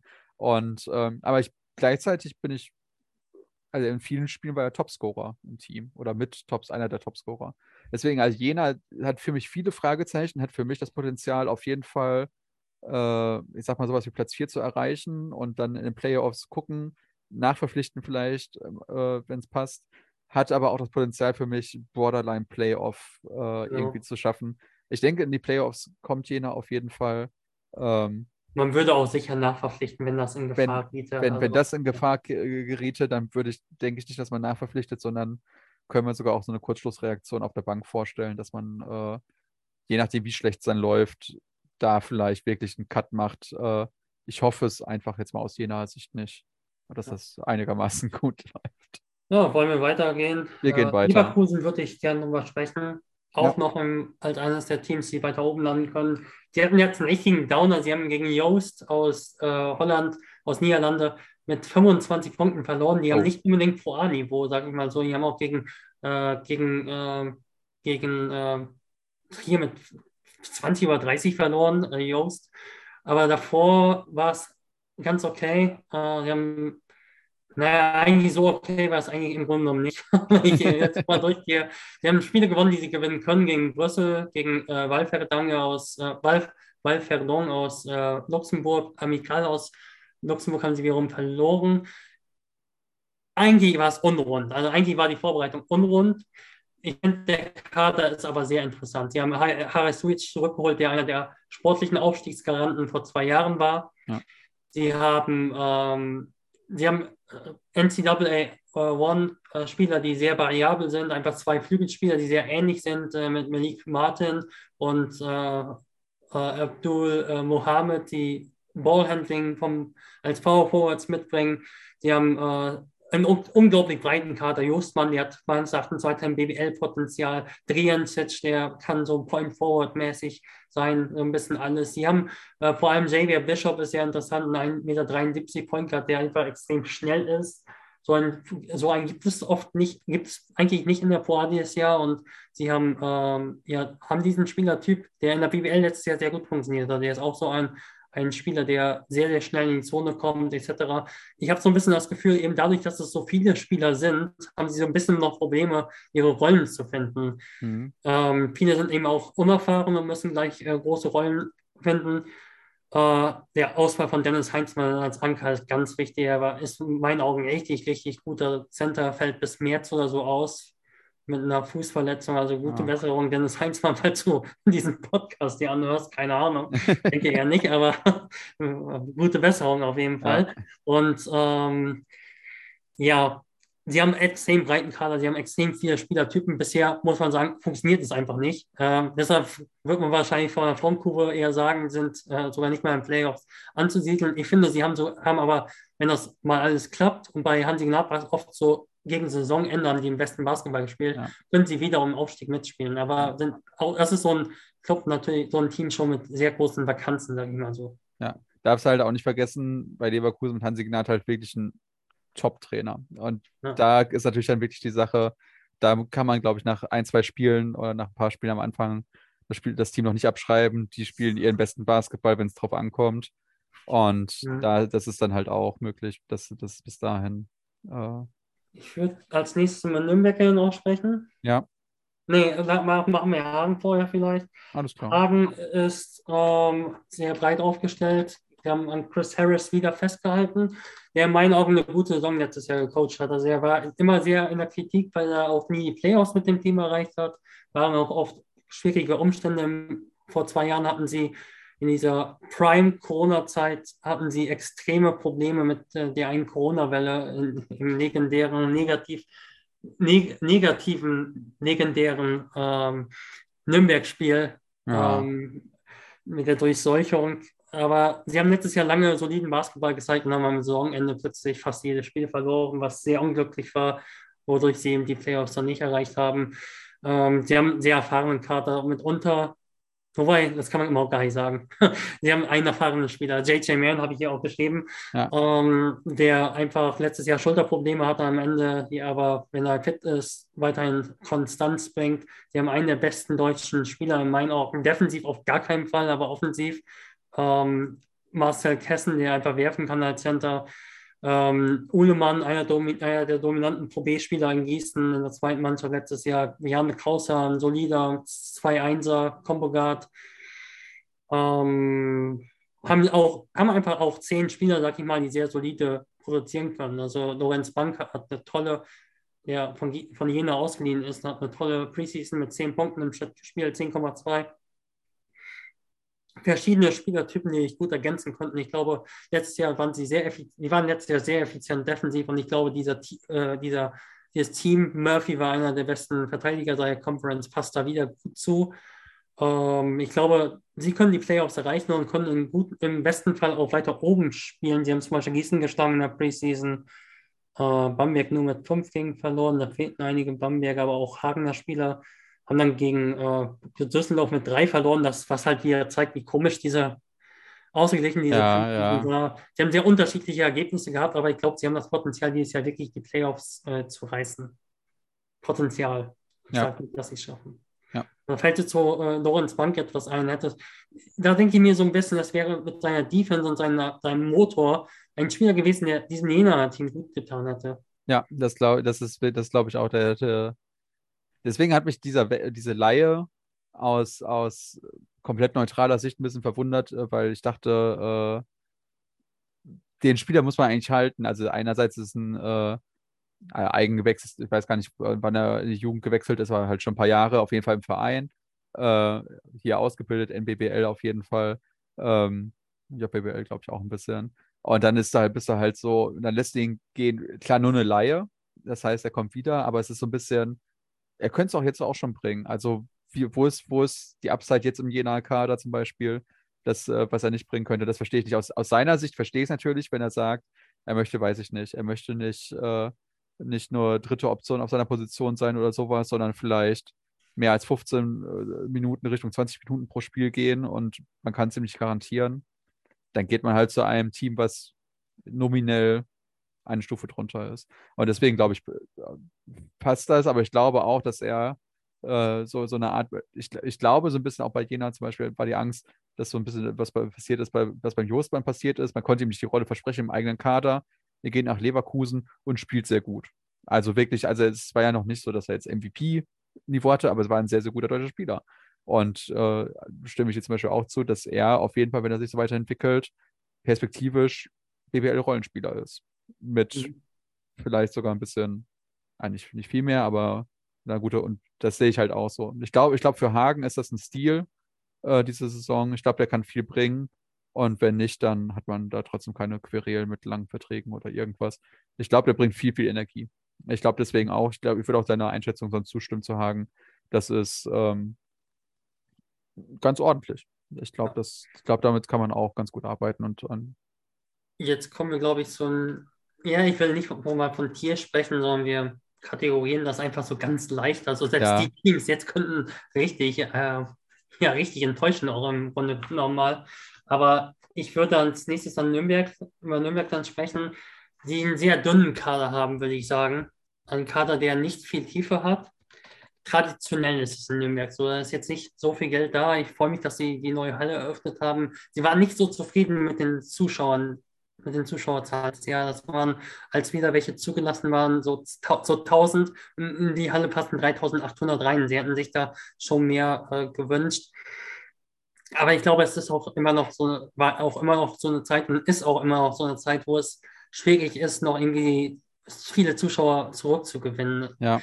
Wo viele auch noch vorsichtig sind oder immer noch vorsichtig. Ja, klar, ist ja auch völlig, völlig berechtigt, aber es ist immer noch eine sehr schwierige Zeit in meinen Augen, eben was Auslastung betrifft. Ja. ja. Und auch gerade an einem Standort wie Nürnberg, der eigentlich immer Probleme hatte, Basketball so richtig, äh, richtig in der Stadt ankommen zu lassen. Ebenfalls, der Kader ist interessant. Sie haben Tom Wilder, äh, der in Ludwigsburg vor ein paar Jahren ganz, ganz, ja, wild eben, äh, eben äh, die, ja, muss nicht lachen, äh, ganz, ganz wildes Intermezzo hatte. Er war in der Preseason einer der besten Spieler von Ludwigsburg. Und dann hatte, kam, begann die Saison, er war Starter noch im ersten Spiel, hat er nichts auf die Reihe bekommen, hat danach fast gar nicht mehr gespielt und ist gegangen. Das war ganz merkwürdig. Und äh, letztes Jahr hat er zum Beispiel auch gar nicht gespielt wieder gar nicht gespielt. Das Duisburg Intermezzo ist ein paar Jahre her. Also wirkt so ein bisschen so, als ob er irgendwie als Profi noch nicht so angekommen ist. Also hm, ja, keine Ahnung, Heimweh, ist sehr große Küchenpsychologie, aber äh, äh, wenn der ankommt, kann er rebounden, kann er assistieren und kann er punkten im Drive vor allem, kann einer der dominanten Spieler sein. Ich glaube, Sheldon Eberhardt ist ein Spieler, der sehr großes Potenzial noch hat. Er hat im Fechter eine sehr unglückliche Saison gehabt. Da kam es irgendwann zu sich Nachverpflichtungen ja auch und äh, hat nicht gut gespielt und dann ist er zurückgestuft äh, worden in der Rotation und hatte auch noch äh, Sprunggelenksverletzungen. In Leverkusen hat er super gespielt vor zwei Jahren in den Playoffs.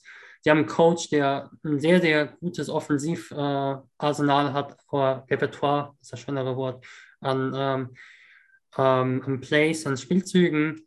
Und der letztes Jahr auch eine Playoff-Finanz aufgelegt hat. Also man kam letztes Jahr nicht in die Playoffs mit äh, 18 Siegen, 14 Niederlagen. Ja. Und ähm, ja, Moritz Kemmer, Flügel, der äh, ja, beweglich ist. Äh, sehr interessant ist äh, Rocky Cruiser als Center, der hat in einem nicht so guten College gespielt, aber exzellent dort gespielt und fiel jetzt drei Monate verletzungsbedingt aus. Ist jetzt, hat, hat Nürnberg auch wahrscheinlich nur deshalb bekommen. Ähm, der kann werfen und kann zum Korb ziehen als Center. Er könnte sogar einer der dominanten Spieler werden, wenn er fit auf die Beine kommt. Hat im ersten Testspiel zwei Punkte gemacht, aber immerhin wieder gespielt. Fraglich war noch so ein bisschen, ob der Bursiko einen Vertrag bekommt, der als Trainingsspieler bisher aus Wels kam, wo er äh, eine Abszessoperation hatte und dann Tryout nicht verlängert bekam. Ist ein guter Verteidiger aus Kanada, beziehungsweise kanadische Liga. Ich weiß nicht, ob er Kanadier ist. Haben da ein paar interessante Spieler in der Spitze. Haben einen Auskassenwerfer. Ich glaube aber, sie sind sehr abhängig wieder, wie auch letztes Jahr von den Spitzen, dass da nichts passiert. Da könnte, wenn da einiges passiert, könnten sie auch wieder unten mitspielen plötzlich. Aber wenn sie fit bleiben, können sie auch gut in die Playoffs kommen. Ja. Dann haben wir, hm, wollen wir einfach nochmal weiter mit ein paar Teams jetzt einfach mal im glaube, müssen, Genau, ich glaube, wir müssen gerade ein bisschen. Ich, ich, ich nehme jetzt einfach mal äh, ganz schnell Fahrt auf. So, ja. genau, so wie eine äh, Vorlesung an der Uni, wo der Dozent plötzlich merkt, dass man ein bisschen Fahrt aufnehmen muss. ähm, dein Bild ist hier. Oh. Das ist natürlich jetzt nicht so gut. Hörst du mich noch? Ja, ich habe ich hab gerade immer so ein bisschen äh, leichte Probleme mit, dem, äh, mit der Verbindung gehabt, aber also ist mein, ist mein Wi-Fi, ich sehe es hier okay. unten ein bisschen. Aber äh, ich glaube, ich glaub, es war ein äh, klarer Cut. Das heißt, du kannst jetzt einfach äh, loslegen. Okay, wir machen weiter. Ähm, ich glaube, Münster ist sehr interessant. Ähm, sehr empfehlenswerter Podcast von Björn Hamsen, weil im, Pod im Podcast ist ein wunderbarer Satz. Äh, Basketballphilosophie, der Telefontalk. Da hat er über das Projekt von Münster gesprochen. Sie haben eine Kooperation mit der Uni. Sie wollen, dass möglichst alle Spieler an der Uni ähm, studieren, selbst die äh, internationalen Spieler, die ihren Master dann vielleicht machen können, falls das verwendbar ist. Äh, ich denke, es sind vielleicht nicht alle Spieler, die das jetzt machen, aber ein paar oder einige. Und ja, vielleicht sogar alle, keine Ahnung, Andi Seifert äh, arbeitet beim Hauptsponsor, der ist einfach ein Coup nochmal, also hat gegen Adler in der Vorbereitung 21 Punkte gemacht, hat sogar Dreier geworfen jetzt in der Preseason, was er in der BBL nicht gemacht hat. Kann, kann, wird sich da nochmal so ein bisschen austoben, ausprobieren. Äh, ich glaube, sie haben mit einem Playoff-Kandidat wegen Björn Hamsen, der einfach gezeigt hat, dass er ein sehr guter Coach in der Pro äh, sehr gutes äh, taktisches Verständnis, also super Plays, Spielzüge. Äh, ich glaube, bei ihm ist auch so ein bisschen manchmal sehr emotional, so ein bisschen ähnlich wie Dominik Reinbold ab und zu. Ja, ja. Probleme mit Spielern mal. Ja, aber ich glaube, dass er ein sehr guter Taktiker ist. Sie haben 21 Siege, eine Niederlage in der Hauptrunde gehabt letztes Jahr in der Pro B. Äh, ich glaube, dass er einfach sehr, sehr gut ist ähm, als Head Coach in der Pro A. Aber allgemein auch ein guter Head Coach ist. Sie haben mit Helmer äh, Pettersson einen jungen Isländer, der 19 Punkte im Schnitt in Island gemacht hat. Ist keine Superliga, aber zum Beispiel Jarrell Simmons, der bei Atlant sehr stark gespielt hat und jetzt auch Jordan Rowland, der jetzt, äh, mit Rostock BBL spielt und Jarrell Simmons ist jetzt in Nimburg in der Basketball Champions League spielen, glaube ich. Das ist eine Liga, die war durchaus so ein Sprungbrett. Da war der mit 19 Punkten gut unterwegs sie haben einige sehr gute Spieler für die Pro A. Und ich glaube, das kann in Verbindung mit einem, mit einem guten Coaching äh, funktionieren. Sie haben sehr physisch, äh, die haben, waren letztes Jahr in der Pro A ein sehr gutes, in der Pro B auch ein sehr gutes Defensivteam, viel Turnover forciert. Ähm, ja, ich glaube, ich glaube, das kann gut werden. So einige Wundertüten, zum Beispiel Jones, der jetzt kaum gespielt hat gegen Adler in der Vorbereitung, ob das jetzt eine große Hilfe ist. Mal sehen, wirkt in den Videos eher so auch wie ein zweiter Turai, guter Athlet, guter Verteidiger. Vielleicht tut sich dann noch was im Kader, aber ähm, ich glaube, der Kader ist ganz gut. Er ist nicht super, aber sie haben gutes Coaching, gute Spieler in der Spitze. Ich glaube, kann Playoffs werden, aber ähm, überhaupt nicht sicher. Und das ist auch eines dieser Teams, wo man so sich ganz leicht aus der Bredouille ziehen kann, indem man sagt, können Playoffs erreichen, ja. können aber auch steigen. Ja. ja. Aber also, ich freue mich da vor allen Dingen, dass, dass, dass Andy Seifert, äh, ich meine, jetzt Karriere dann so auslaufen lässt, aber dass man den nochmal sieht, das, das, das freut mich da sehr persönlich. fand, äh, ja. das war immer eine coole Socke. ich glaube, der ja. tut der Liga auch ganz gut. Definitiv. Äh, dann haben wir als noch äh, Kirchheim würde ich auch noch nennen. Sehr dünner Kader, muss man sagen, traditionell in Kirchheim, aber haben einige sehr, sehr interessante Transfers getätigt. Haben äh, vor allem, oh, Entschuldigung, ich habe gerade Kirchheim mit Knights gesucht, aber ich habe sie nur hier unter Kirchheim gespeichert. Äh, Kirchheim, ähm, Richie Williams zurück, äh, ist leider jetzt verletzt. Hat in der Preseason extreme Verletzungsprobleme, teils äh, Probleme gehabt, überhaupt viel mehr als fünf Spieler zu haben. Äh, Sie haben Kane Henry, der 22 und 29 Punkte gegen Heidelberg und Ulm gemacht hat. Äh, sehr athletischer Frontcourt-Spieler, der Ballhandling hat, kann 4, 5 und 3 spielen. Sie haben äh, Jonas Niedermann, der für mich einer der modernsten äh, deutschen Spieler ist, weil er einfach defensiv alles verteidigen kann. Offensiv so ein bisschen, ja, ich glaube, der hat noch Potenzial. Wurf äh, ist nicht konstant, kann aber noch konstant werden. Ich finde ihn sehr interessant. Paul Giese war einer der Most Improved Player für mich in der vorletzten Saison. Die Awards, die Nummer mich, die gibt es einfach nicht. Und äh, er hat einfach sehr guten Dreier getroffen letztes Jahr. Ähm, Michael Flowers kam von einem sehr guten College, guter Dreierwerfer, aber auch die ganze Zeit verletzt. Ja, bei ihm ist das Problem die Frage, also Pickett ist auch noch interessant, ein Deutsch-Chilene, sehr athletischer Spieler. Äh, Tyrone Nash, äh, jemand, der äh, den äh, Igor Perovic vor, vom Jahrzehnt oder so aus Typ, vom College holte nach Tübingen, vor mehr als einem Jahrzehnt, glaube ich. Nee, oh, so ungefähr, ist ja egal. Und ähm, es gibt nochmal Stabilität unterm Kopf. Ich glaube, das ist ein interessanter Kader. Die Frage ist, wie fit kommt er durch die Saison? Er ist sehr, sehr dünn. Richie Williams hat, ist letztes Jahr in der Rückrunde fast komplett ausgefallen mit einer Knieverletzung in Finnland. Äh, Westnick Bekteshi hatte immer wieder Fußprobleme in den letzten Jahren, hat auch jetzt die ganze Preseason verpasst. Ich weiß nicht, ob das der Fuß diesmal war. Ähm, ja, das wird das Problem. Ich glaube, dass äh, wenn alle fit bleiben sollten, dann können sie die Playoffs erreichen, aber es ist einfach so unwahrscheinlich aufgrund der Vita der Spieler, dass ich denke, die könnten im Niemandsland landen, eventuell sogar unten, äh, wenn es ganz, ganz schlecht läuft. Hm. Artland äh, ja, war eine negative Überraschung letztes Jahr und war eben eines dieser Teams, die gezeigt haben, wie viel einfach passieren kann in der Pro A. Also ja, ich war letztes Jahr im Podcast an Nürnberg Falcons, ich hatte sie in den Top 5. Sie haben fast alle oder alle Freundschaftsspiele gewonnen in der Preseason. Ein super Konzept mit jungen Spielern gehabt, das ja auch in der Vorsaison in die Playoffs führte. Und ähm, ja, dann einen negativen Start gehabt, da kam Unsicherheit rein und äh, sind dann Ende unten gelandet und mit 13 Siegen oder so sogar abgestiegen. Damit bist du normalerweise im Niemandsland. Und ich glaube, so eine Saison kann es halt wieder werden. Also das ist einfach so, es gibt kein Mittelfeld. Dann, das ist Wahnsinn. Und ich glaube, Adlern hat einen, hat einen soliden Job gemacht, äh, haben sehr athletische internationale Spieler geholt, haben jetzt äh, Will Christmas eingeholt, der von Thomas Iserloh vorgeschlagen wurde. Er hat in Bonn mitge, äh, mittrainiert letztes Jahr, als er bei Rundorf ausgeholfen hat. Ist so ein bisschen so ein Javante Hawkins-Typ, der eins gegen eins am Flügel kreieren kann. Der kann echt Spaß machen. Devondre Perry, Athlet. Äh, sie haben sehr ausgeglichenen Kader, 10er Rotation. Äh, ich glaube, für äh, Coaching ist hier natürlich ein gewisses Fragezeichen, weil Patrick Flomo erstmals wirklich jetzt eine Saison coacht.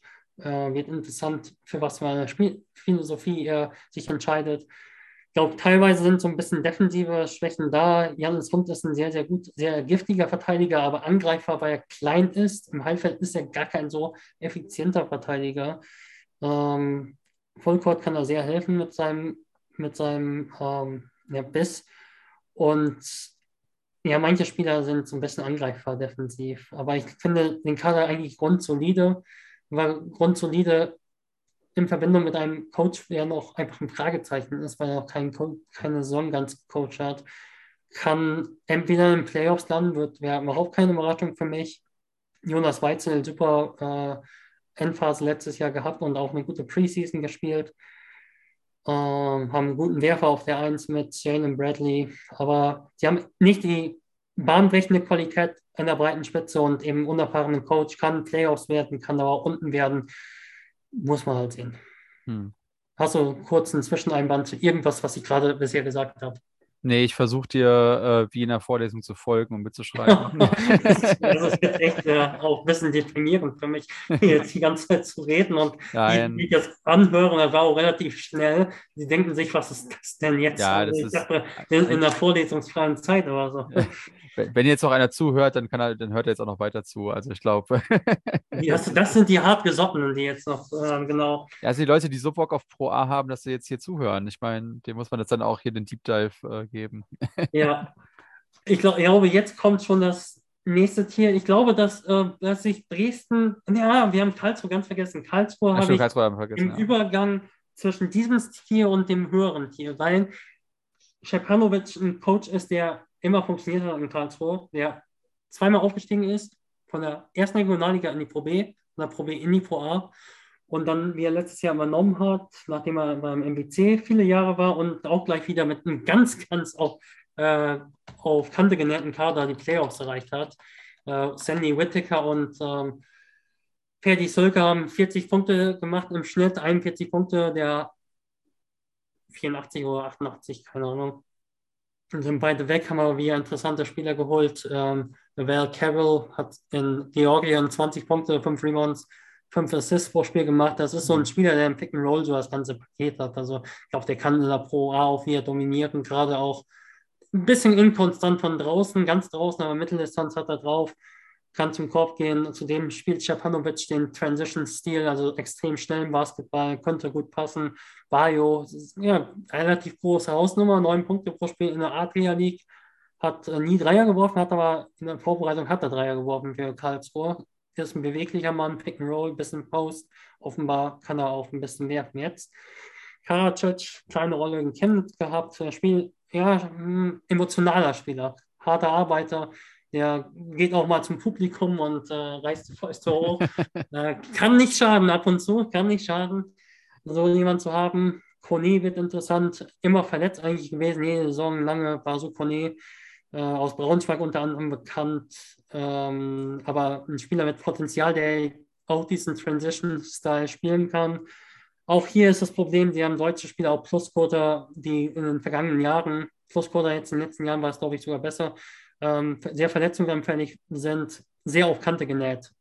Ich glaube, äh, Ogojola aus der Pro ist ein Werfer, der so ein bisschen wie Zölker ist, nicht ganz das Level, aber ich glaube, dass, ähm, dass Coach Stepanovic ja wieder was hinbekommen kann, aber ähm, da darf sich fast gar keiner verletzen. Ich Mhm. fände es ganz interessant, wenn sie künftig es schaffen würden, aus der JBL, die, die exzellent gespielt hat letztes Jahr, also in der Jugendarbeit super Arbeit verrichtet, wenn da ein paar hochkämen, vielleicht kann da der eine oder andere vielleicht sogar schon eine Minute mal sehen aus der Jugendabteilung. Bisher haben sie sehr klar das hierarchisiert und ist auch, auch sehr schwer für einen JBL-Spieler oder MBBL-Spieler in der Pro Ja. einen Impact zu machen. Das muss man leider so sagen. Können die Playoffs erreichen, können dann eventuell sogar weiter oben mitspielen, wenn alle fit bleiben. Es lässt mich, ich habe so ein bisschen Zweifel, weil es so auf Kante genährt ist. Und Könnte auch eine Saison ohne Playoffs werden, ist schwer zu sagen. Bremerhaven ist auch noch in dem mittleren Tier bis oberen Tier. Ich habe einfach diese Seite hier übersprungen. Ähm, neuer Coach Stephen Key äh, war vor vielen, vielen Jahren in Ludwigsburg als Head Coach in der BBL nicht so erfolgreich. Haben einen ganz interessanten Kader, sehr viele unterschiedliche Nationen. Das war auch in Würzburg schon so. Also Dennis Wucherer hat auch gesagt, dass er bewusst gerne so einen interkulturellen Kader hatte. Ähm, einfach, ähm, ja, weil er es sehr, ähm, sehr spannend fand, einfach so verschiedene Werte und so zusammenzubringen. Ist eigentlich eine ganz interessante ähm, Form der Kaderzusammenstellung. Sie haben Matt Fre äh, Freeman, glaube aus Neuseeland, äh, Bernard äh, Werner Klotscher aus Spanien. Sie haben ähm, Hooper und Pearson aus den USA. Krajcovic, glaube ich, aus Slowakei. Ja. Das ist ein sehr multikultureller Kader, sehr interessant, auch verschiedene Spielertypen, muss man auch sagen. Der, ich glaube, die Frage wird eben sein, wie gut ist äh, Stephen Key als Head Coach. Und ich glaube, dass ihm so ein bisschen der absolute Topspieler in der Spitze fehlt. Krajcovic, was ich gesehen habe, der ist defensiv, offensiv auch schon, der ist sehr athletisch limitiert, hat noch nie in so einer athletischen Liga wie die Pro A gespielt. 4,6 Punkte im Schnitt in der, in der Preseason. Das ist wahrscheinlich, auch wenn er vielleicht eher Pass First ist, ein bisschen zu wenig. Ähm, ja, sie haben solide Zehner-Rotation mit soliden Spielern einfach. Robert Gülle, super Vorbereitung nochmal gespielt, 15 Punkte im Schnitt. Äh, Pearson, 13 im Schnitt, ist ein reiner Werfer, ist ein richtig guter Werfer. Sie müssen es sehr wieder als Team erledigen, wie du es auch schon gesagt hast, hat immer auch den Nachteil, wenn du sehr abhängig vom Team bist, dann muss auch sehr viel funktionieren. Das, da muss dann jeder seine Rolle klar finden. Ich habe noch so ein bisschen Zweifel. Sie haben gegen Münster mit 18 verloren, gegen Adler mit 7 verloren, aber auch gute Ergebnisse gehabt gegen Neuwarten mit 6 aus, ich glaube, Niederlande. Mit 22 gegen Groningen gewonnen. So ein bisschen halt Mischmasch Preseason, also Ja. mal gut, mal schlecht. Ich glaube, sie konnten die Playoffs wieder erreichen. Wahrscheinlich wollen sie das auch. Da ist so ein bisschen die Frage äh, bei Bremerhaven die Perspektive. Sie haben letztes Ja. Jahr, ja, sie haben letztes Jahr die neue GmbH gegründet. Da dachte ich so, okay, jetzt sind die Schulden weg, jetzt haben sie BWL äh, Chance. Jetzt kommt ein Interview, Buten und Binnen, da sagt Stephen Key, ja, selbst wenn wir dieses Jahr super gut spielen, kann es sein, dass wir wieder nicht hochgehen. Und dann frage ich mich halt, es gab finanzielle Probleme in der Vergangenheit mit der alten GmbH, jetzt ist die neue da, aber Zuschauerzuspruch war nicht besonders gut in der Pro A. Wohin geht das mit dem Standort? Das ist die Frage. Ja, Ja, das, das, das ist auch so ein bisschen, das sehe ich bei Bremerhaven, die haben da irgendwie seit dem Abstieg, ähm, die kämpfen ja, glaube ich, auch seit, ich glaube, die erste Pro A-Saison von Bremerhaven war, glaube ich, auch schon ganz, ganz wenig Zuschauer nur, ja äh, wo ich dann auch dachte, also sind sogar aufgestiegen Zu- Saison. Abgebrochen, ja, aber st- aufgestiegen. stimmt. Und, und eigentlich zufällig hätten sich schon mehr Zuschauer verirren müssen in der Halle. Das fand ich, das fand ich immer ganz irre. Dann äh, diese, diese neu gegründete GmbH und so, das fand ich alles auch eher so ein Trick, wo ich mir frage, wie ein Finanzamt das mitmacht, aber ist ja alles okay, wenn das alles äh, anscheinend regulär ist, aber dass man trotzdem jetzt nicht die Perspektive so richtig hat. Ich glaube, da muss es auch so ein bisschen aber auch kommen über vielleicht auch, weiß ich nicht, richtig Identität, sportlicher Ja. Erfolg und dann Leute wieder in die Halle bringen und dann weiß ich nicht. Das ist für mich so ein, so ein, so immer noch so ein bisschen so eine Organisation, so ein bisschen im, im Umbruch von außen, wo man irgendwie gar nicht weiß, wie du sagst, man denkt, es ist alles geklärt und dann kommt wieder ein Interview, ist gar nichts geklärt. So, wir schaffen, wir könnten gar nicht aufsteigen und dann fragt man sich, brauchst natürlich jetzt auch die drei Millionen. Ja, klar. Ist. Aber ja, das ist ein echter Downer gewesen und damit verpeilst du auch eher Fans, sag ich mal so. ja, Und ja, Umbruch ist, ist das eine, Zwangsumbruch ist es halt, ja. ja, Aber das kann halt ganz schnell auch eben darin kehren, dass du ums Überleben wieder kämpfst. Also, Ja. wenn du keine Zuschauer hast. Sie haben auch war da nicht sogar, ich will jetzt keine falschen Gerüchte streuen, aber jemand hat mir gesagt, dass die Stadt halt da auch äh, viel investiert hat, die letzten Jahre. Ja, das habe ich, hab ich, auch nee, mal nicht gelesen. mehr, glaube ich, wurde mir auch gesagt, aber es war mal so, ja. Ja. Und äh, das ist wirklich alles sehr, sehr fragil. Ich schätze, die Idee ist, jedes Jahr zu versuchen, oben mitzuspielen, damit noch Fans in die Halle kommen. Wenn sie unten mitspielt, kommen wahrscheinlich noch weniger. Ja. Es wäre natürlich schön, wenn man, früher gab es wirklich viel, viele junge Talente, Garay Seb zum Beispiel, Bilbori Kambi etc., die ähm, nie den Sprung wirklich geschafft haben. Basu Kone, bei dem wir gesprochen haben, auch. Ähm, ja, wenn darüber auch nochmal ein bisschen was käme, so Ja. ein bisschen eigene Identität. Sie haben sehr große Konkurrenz mit dem Eishockey, äh, mit dem Eishockey in der Stadt, ja. Aber Ja. irgendwie ist das so ein bisschen Covades, ja. Das sehe ich auch so. Und dann kommt so ein Team, das auch, auch noch in diesem Tier eben, ist sehr verwirrend, in diesem mittleren Tier sehe. Wir haben jetzt quasi das obere und das zweite gehabt. Also ähm, da sehe ich noch Paderborn. Paderborn hat einen wilden Kader. Sie haben einen Spieler aus der zweiten georgischen Liga, der nicht mal bis Saisonende da war, geholt. Sie haben einen Spieler aus der dritten NCAA, der dritten geholt. Sie haben, ähm, sie haben, ich gucke mal eben, jemanden aus Kanada geholt, der der reiner Verteidiger war, fünf Punkte im Schnitt. Vor die Jahre teilweise zwei Punkte nur pro Spiel. Ähm, sehr, sehr experimentell wirkt der Kader, aber man muss sagen, dass äh, Steven Esterkamp einer der besten Scouts ist in der Pro A. Also sensationelles Scouting mit einem Etat, der eher Richtung Pro B geht. Ja. Ähm, die haben ja, die haben jetzt auch gesagt, im Westfalenpost, die wollen eventuell bald wieder hoch in die BBL. Das Problem ist bei ihnen, die haben nicht diese Halle mit vier, mit vier an Rängen auf allen Seiten. Das ist heute, sagt mir jemand, in der BBL steht auch sicher irgendwo nicht erlaubt mehr. Ja. Ich Genau. weiß nicht, wie die das lösen wollen. Vielleicht eine Halle umziehen, ich weiß es nicht, aber, äh, aber einfach sensationell, wie Esther Camp äh, das gelöst hat. Äh, ich weiß nicht, ob äh, Uli Nester noch als Sportdirektor immer noch dabei war. In den letzten Jahren war er es noch.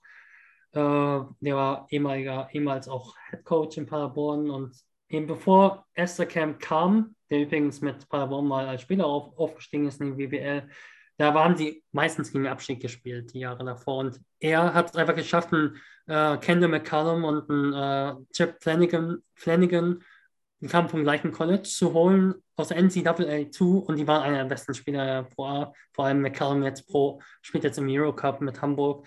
Äh, also super Scouting. Daher hat er trotz dieser, ja, teilweise die von dann kuriosen Transfers eben einen großen äh, Vorschusslorbeeren. Und er hat es geschafft, äh, junge Talente zu integrieren. Also Peter Hemschmeier, Top-Entwicklung, spielt nächstes Jahr in der dieses Jahr in der BBL für Göttingen. Interessant wird Janis Ritter, er hat ein paar Minuten bekommen in der Preseason, der ist 17 Jahre jung, ob der fest in der Rotation ist. Ähm, ja, die haben sehr ausgeglichenen Kader. Ich, ich denke, der Buzz Anthony ist ein guter Werfer. James Fleming, Fleming, das war der, der in der zweiten georgischen Liga war, teils vierte oder fünfte italienische gespielt hat. Reiner Werfer ist ein emotionaler Spieler, was ich gesehen habe, auch gerne mal mit ein paar äh, Gesten zum Publikum. Oh. Äh, ja, so, solange es positiv ist, ja, es, es kann auch ab und zu mal, äh, Bas es ist Basketball, es ist Unterhaltung, es kann ja. es auch mal ganz gut sein. Der ist, ist ein guter Werfer. Linzen, das war, glaube ich, ein Coup, ist, ist ein Spieler vom College, von einem echt guten College, von Cal University. Ähm, gute Post-Moves. Ähm, deutscher Spieler. Äh, Osane Dres, interessanter Spieler aus der Pro B, fand ich immer sehr interessant. Ist so ein aggressive Point Forward. Äh, ist so ein Flügel, der auch den Ball pushen kann, ein bisschen Wurfprobleme hat. Travis äh, Jocelyn, guter, ja, Allrounder-Flügel, kein Ballhändler, kein Kreativspieler, aber ein Verteidiger und jemand, der solide werfen kann und einen schnellen Schritt zum ersten Schritt zum Korb hat. Alles so ein bisschen bisher inkonstant und ähm, ja, nicht, ja, einfach inkonstant, muss man mal halt sehen. Sind interessante Spieler dabei, aber kann auch mal völlig daneben gehen, muss man einfach so sagen. Bei den, äh, von dem Niveau, von dem diese Spieler kommen, ähm, größtenteils. Daher kann Abstieg sein, kann Playoff-Kampf sein. Für diese Text haben die Leute hier nicht zugeschaltet. Doch, aber doch da, dafür haben sie jetzt anderthalb Stunden gehört. Um, Ja. die, aber ich glaube, Aber, Ja. aber, aber, aber, aber, ich glaube, glaube, Paderborn ist, glaube ich, an der Stelle, glaube ich, wirklich so ein, so ein wirkliches Ding von, weil da hast du wirklich alles, wenn es äh, gut läuft und, und, und, und äh, Steven Esterkamp ist ja wirklich ein, auch ein, wie du sagst, er hat ein gutes Auge für Spieler, ist ein super Trainer auch. Mhm. Ähm, und wenn, da, wenn das dann, das ist, das ist so, eine richtige Blackbox. Du guckst da drauf und fragst dich, wie kann das vielleicht funktionieren oder wie soll das funktionieren? Und dann am Ende klappt es vielleicht oder vielleicht klappt es auch nicht. Äh, dass die, dass die perspektivisch wirklich äh, zurück in die BWL wollen, finde ich ganz, ganz spannend, ehrlicherweise. Ja. Das ist, Ich finde den ähm, Anderson ganz interessant, der, wie gesagt, kaum gescored in Kanada, hat in der Preseason jetzt durchaus ein paar Spiele gehabt, wo er gescored hat. Ist so ein physischer 1,91 Guard, der auch Forward spielen kann, äh, auch reboundet und gut zum Korb kommt. Na, das weiß ich gerade gar nicht. Hat gar nicht, ist gar nicht so gut zum Korb gekommen in Kanada, aber hat einen guten Körper und ich habe Videos angeschaut, müsste es theoretisch können. Bisher hat er das nicht gezeigt, aber wie gesagt, Esterkamp hat so ein gutes Auge, kann klappen, kann nicht klappen. Dann kommen wir jetzt so ein bisschen zum letzten Tier und da sehe ich Dresden. Ich glaube, Dresden sieht sich hier gar nicht mal so gerne. Was ich so gehört habe, haben die sogar einen guten Pro-A-Etat, und vielleicht sogar auf Playoff-Niveau vom Etat her, aber hm. im Kader sieht man das jetzt nicht so. Also äh, ganz, kann aber auch Richtung Playoffs, das ist auch hier so ein Team, man weiß es nicht. Die haben gegen Jena gewonnen in der Preseason, gegen Bochum deutlich verloren, haben einige Spiele gewonnen gegen Teams, die jetzt nicht auf dem höchsten Niveau sind. Teichmann wird interessant und äh, Graham. Graham im Tübingen nicht viel gespielt vor ein paar Jahren, nicht durchgesetzt, an der Pro B alles dominiert. Äh, Lucien Schmikade ist so ein Glue Guy, den finde ich ganz gut, den kann jedes Team gebrauchen. Kämpfer und Dreierwerfer so ein bisschen. Äh, Teichmann war auch so ein Spieler in Schwenningen und Heidelberg sich nicht ganz durchgesetzt, an der Pro B dominiert. Man muss sagen, die spielen äh, Kirchner, sehr, sehr interessanter Spieler, kann werfen, hat auch, ist auch so ein aggressive Leader, so ein bisschen junger Spieler, auch immer noch 25 oder so. Erstmals Pro A, kann was zeigen. Georg Vogtmann in der Preseason gut gespielt. Ähm, ist ein Werfer, ähm, etwas wie sein Bruder, aber alles halt schlechter. Ja, ist halt. Pro A statt Euroleague. Kann auch passen. Ähm, großer Mann. Genau. Ähm, wird interessant. Sie haben einen sehr eigenen Spielstil. Das kann man auch jetzt mit Bochum schon verbinden. Der Coach von Dresden, Fabian Strauß, wir haben sehr viele junge Head Coaches diese Saison in der Pro A 29. Ich habe ihn gerne auch in der Pro B gesehen. Das war ein Spieler, ein guter Werfer. Das war ein Spieler, der immer auch ein Leader war. Also richtig auch schon gesehen, der hatte schon so die Coach-Attitüde auf dem Feld. Äh, absoluter Profi. Und ähm, der hat unter Felix Banovre, dem Coach von Bochum, gespielt und assistiert. Und Ah, Felix Banovre, der spielt so ein Murray-Ball. Also sie haben, Bochum hat 30 Dreier pro Spiel letztes Jahr genommen, also so Okay. viel wie kein anderes Team. Und Dresden hat unter Strauß, der unter Banovre gelernt hat, 31 Dreier pro Spiel genommen. Also sie haben den gleichen Stil eigentlich gespielt. okay. Diesen äh, Pace-and-Space-Stil.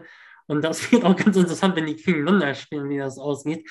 Das ist aber ein Stil eben, der, der, wenn du oft genug diese Dreier triffst, und sie haben Spieler, Graham, Teichmann, die können werfen, Schmiekale, Kirchner, Vogtmann auch auf der 5 kann werfen, dann kann das eben oft genug klappen, um die Klasse zu erhalten oder sogar mehr zu schaffen. Was mich aber eben skeptisch macht, ist, dass die individuelle Klasse auf höchstem Niveau nicht unbedingt so da ist. Ich glaube, dass Adams, Chase Adams, ein Veteran, weiß nicht, ob das die cleverste Verpflichtung war, der war jetzt in den letzten Jahren, der hat immer was gebracht in der Pro A, Kampfgeist, ähm, Pick and Roll auch okay, aber war jetzt, ist jetzt schon relativ alt.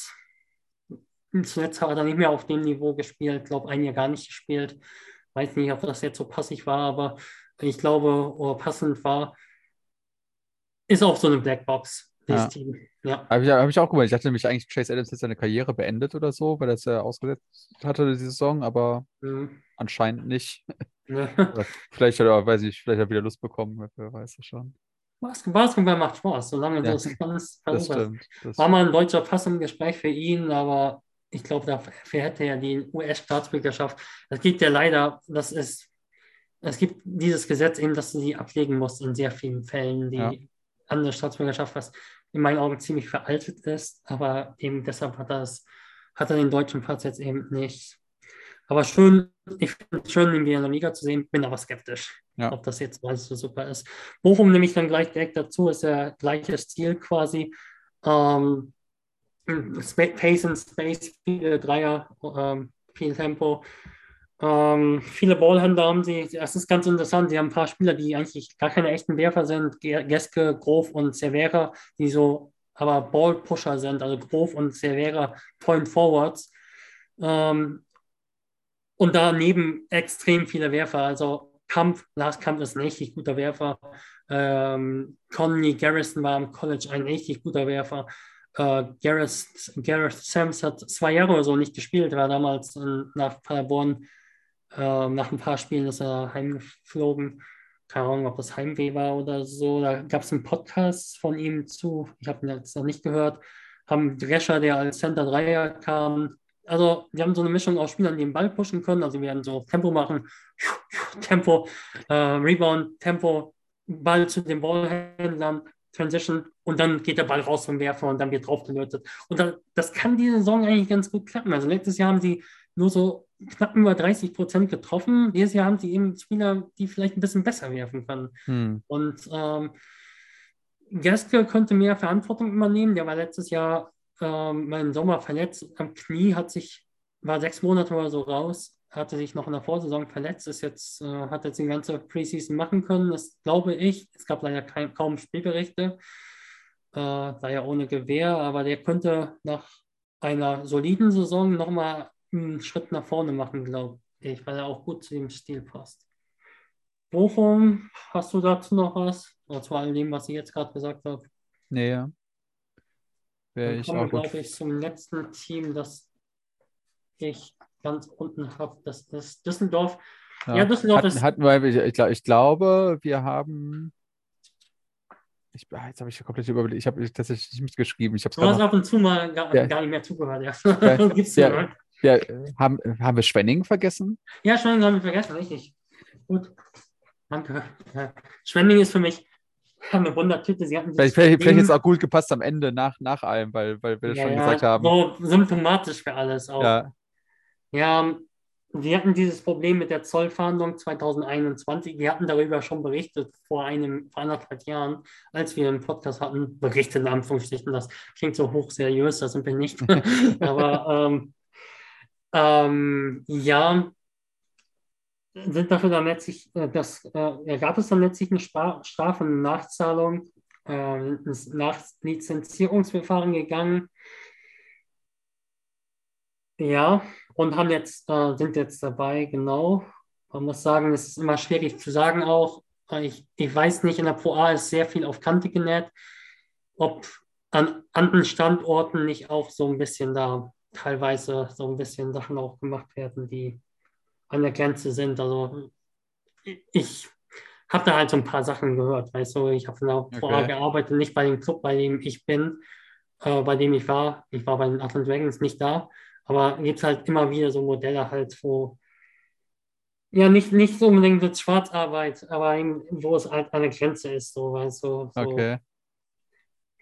Ja, einfach, dass dass er Spieler engagiert halt werden für 450 Euro oder so, die dann aber eigentlich viel mehr arbeiten als 450 Euro. Das ist nicht Schwarzarbeit, aber es ist schon auch an der Grenze. Ja. Und ich denke, es wurde viel auf Schwenning da gezeigt, weil sie die Zollverhandlungen hatten. Aber André Vogt hat es auch im Podcast mal gesagt. Äh, wenn da vor ein paar Jahren, vor einigen Jahren als Zweitliga der Zoll mal unterwegs gewesen wäre in einem Verein, ja. da hätten die meisten Vereine nicht gut abgeschlossen, hat er gesagt. Ja. Und ich glaube, ja, Schwenning natürlich war es schlecht, sehr schlecht, äh, aber ich glaube halt nicht unbedingt, dass sie der, der Einzelfall absolut sind, was äh, völlig korrekt ist. Äh, Wirtschaften betrifft. Aber wie gesagt, das war jetzt natürlich sehr negativ auch als Schlagzeile. Gerade dem Club sicher nicht gut, sicher schlecht.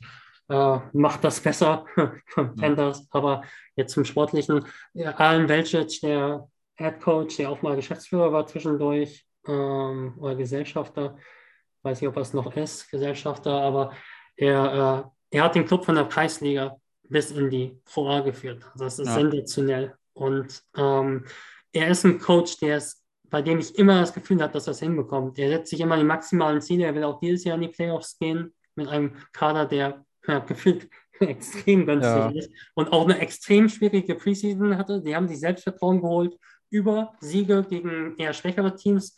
Schweizer Liga ist ganz gut, muss man sagen, aber nicht, nicht, nicht unbedingt so gut wie Pro A. Da, da haben sie einige Teams geschlagen. Die haben gegen Kirchheim mit 19 verloren, gegen äh, Tübingen mit 17 verloren, gegen Münster mit 22. Die haben viele Spieler NCAA 2 etc. Ich glaube, es kann sich am Kader noch einfach was tun im Laufe der Saison, war letztes Jahr auch so. Und äh, ich glaube, ich habe einfach so großes Vertrauen in Alan Velcic. Heute würde ich sagen, mit dem Kader geht es wahrscheinlich gegen Abstieg. Aber ich habe so großes Vertrauen äh, in Alan Velcic als Coach, äh, dass ich ihm auch zutraue, dass dieses Ziel Playoffs noch gelingt mit einigen Anpassungen dann noch. Äh, Devante McCall ist ganz interessant, ist so ein Spieler, zwei bis vier kann der spielen, Flügelspieler, der athletisch ist, Ballhandling hat. Äh, Daniel Meyer ist eine sehr interessante Verpflichtung, war drei oder vier Jahre raus mit einer Knieverletzung, ja.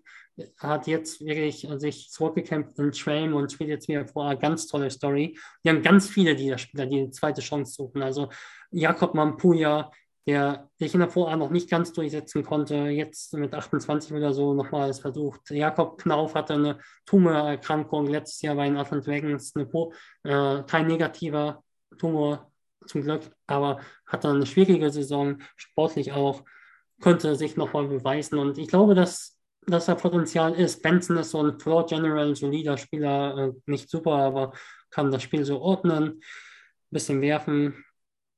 Ja, ich glaube, da ist Potenzial da, sodass das Team auch mit Nachverpflichtungen nochmal einen Schritt nach oben machen kann. Heute würde ich eher sagen, gegen Abstieg.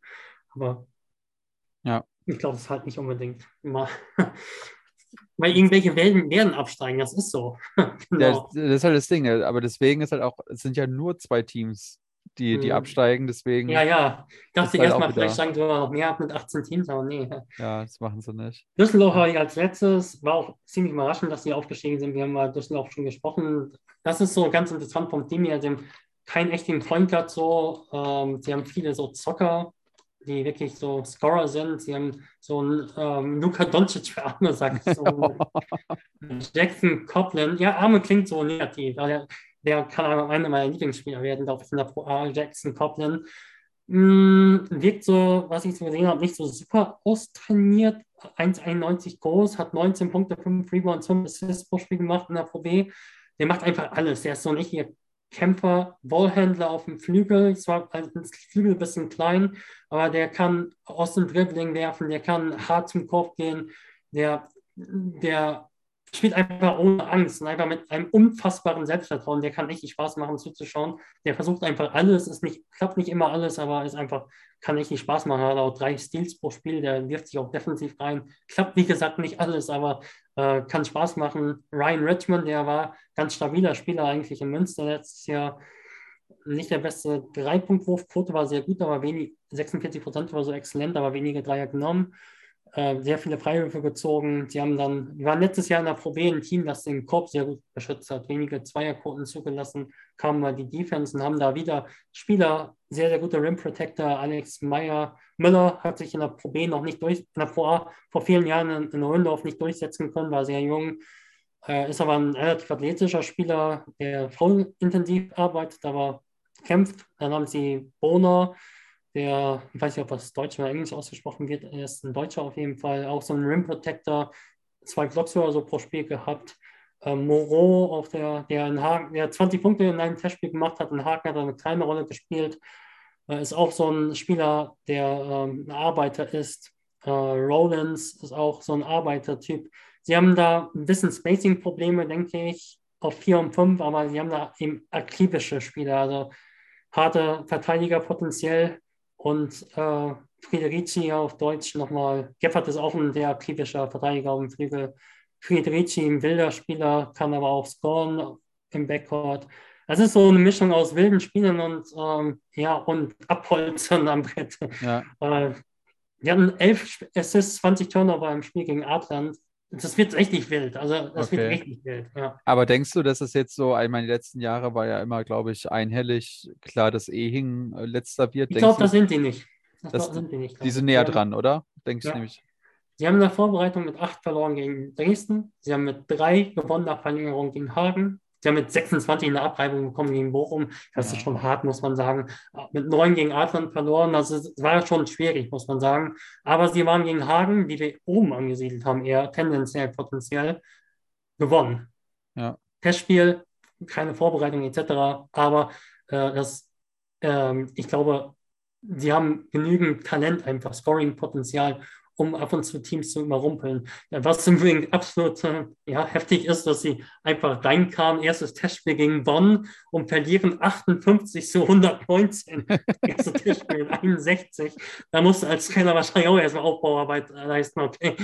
Ja. Und die meisten Spieler waren noch nie auf diesem Level, denken sie, oh, okay, was sind wir für eine Mannschaft? Da ja. war ein sehr, sehr harter Start vielleicht bei Testspielen auch nicht, wie bei äh, Mini-Mannschaften einfach gar nicht die Punkte zählen, dass man gar nicht so in die. ja, wir haben ja auch Mannschaften dabei, wenn sie verloren haben, das, haben sie das Ergebnis nicht verkündet. Ja. Ähm, ähm, ja. Ich habe hab gerade eine ganz peinliche Nachfrage, Lukas. Ja. Haben, wir, haben wir Trier vergessen? Ja, wir haben Trier vergessen. Oh Gott, das ist, das ist jetzt am Ende wirklich. Ich, das, ist, das ist nur, weil ich das so die, die, habe. Die, die, haben jetzt nicht als Absteiger. Nee, Na, nee. Wir haben, ja, ich habe Düsseldorf als äh, den Abstiegskandidat Nummer 1. Ich glaube aber, dass sie konkurrenzfähig sein konnten. Ja. Vier habe ich im Mittelfeld. Vier, ist, Im Mittelfeld, genau, im mittleren Tier, genau.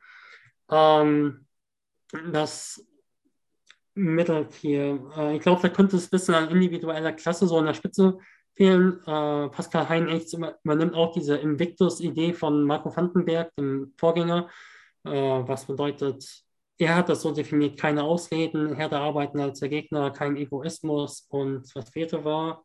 Und das war, hat er wirklich so als Grundsätze etabliert und er wollte so das Olympiakos Piraeus sagen, er hatte immer auch so große Sprüche, aber es fand immer interessant zuzuhören. Äh, Disziplin, genau. Und sie haben wieder so ein Team, das darauf passen könnte. Sehr, sehr hart arbeitende Spieler, Alex Laurent, ähm, Thomas Grün leider verloren, der war so eine richtige Identifikationsfigur auf Liga weit. Ähm, Dan Monteroso, harter Arbeiter. Ja, die haben hier so ein Team, was halt so als Team fungiert. Ich glaube, sehr viel kommt darauf an, dass Karin Sepp dieses Jahr effizienter spielt. Der hat eine gute Rückrunde gespielt, letztes Jahr ein talentierter Spieler. Hat aber als Dreierwerfer bisher nie wirklich deutlich über 30 Prozent, 29 Prozent geworfen. Der muss einfach ein bisschen konstanter spielen.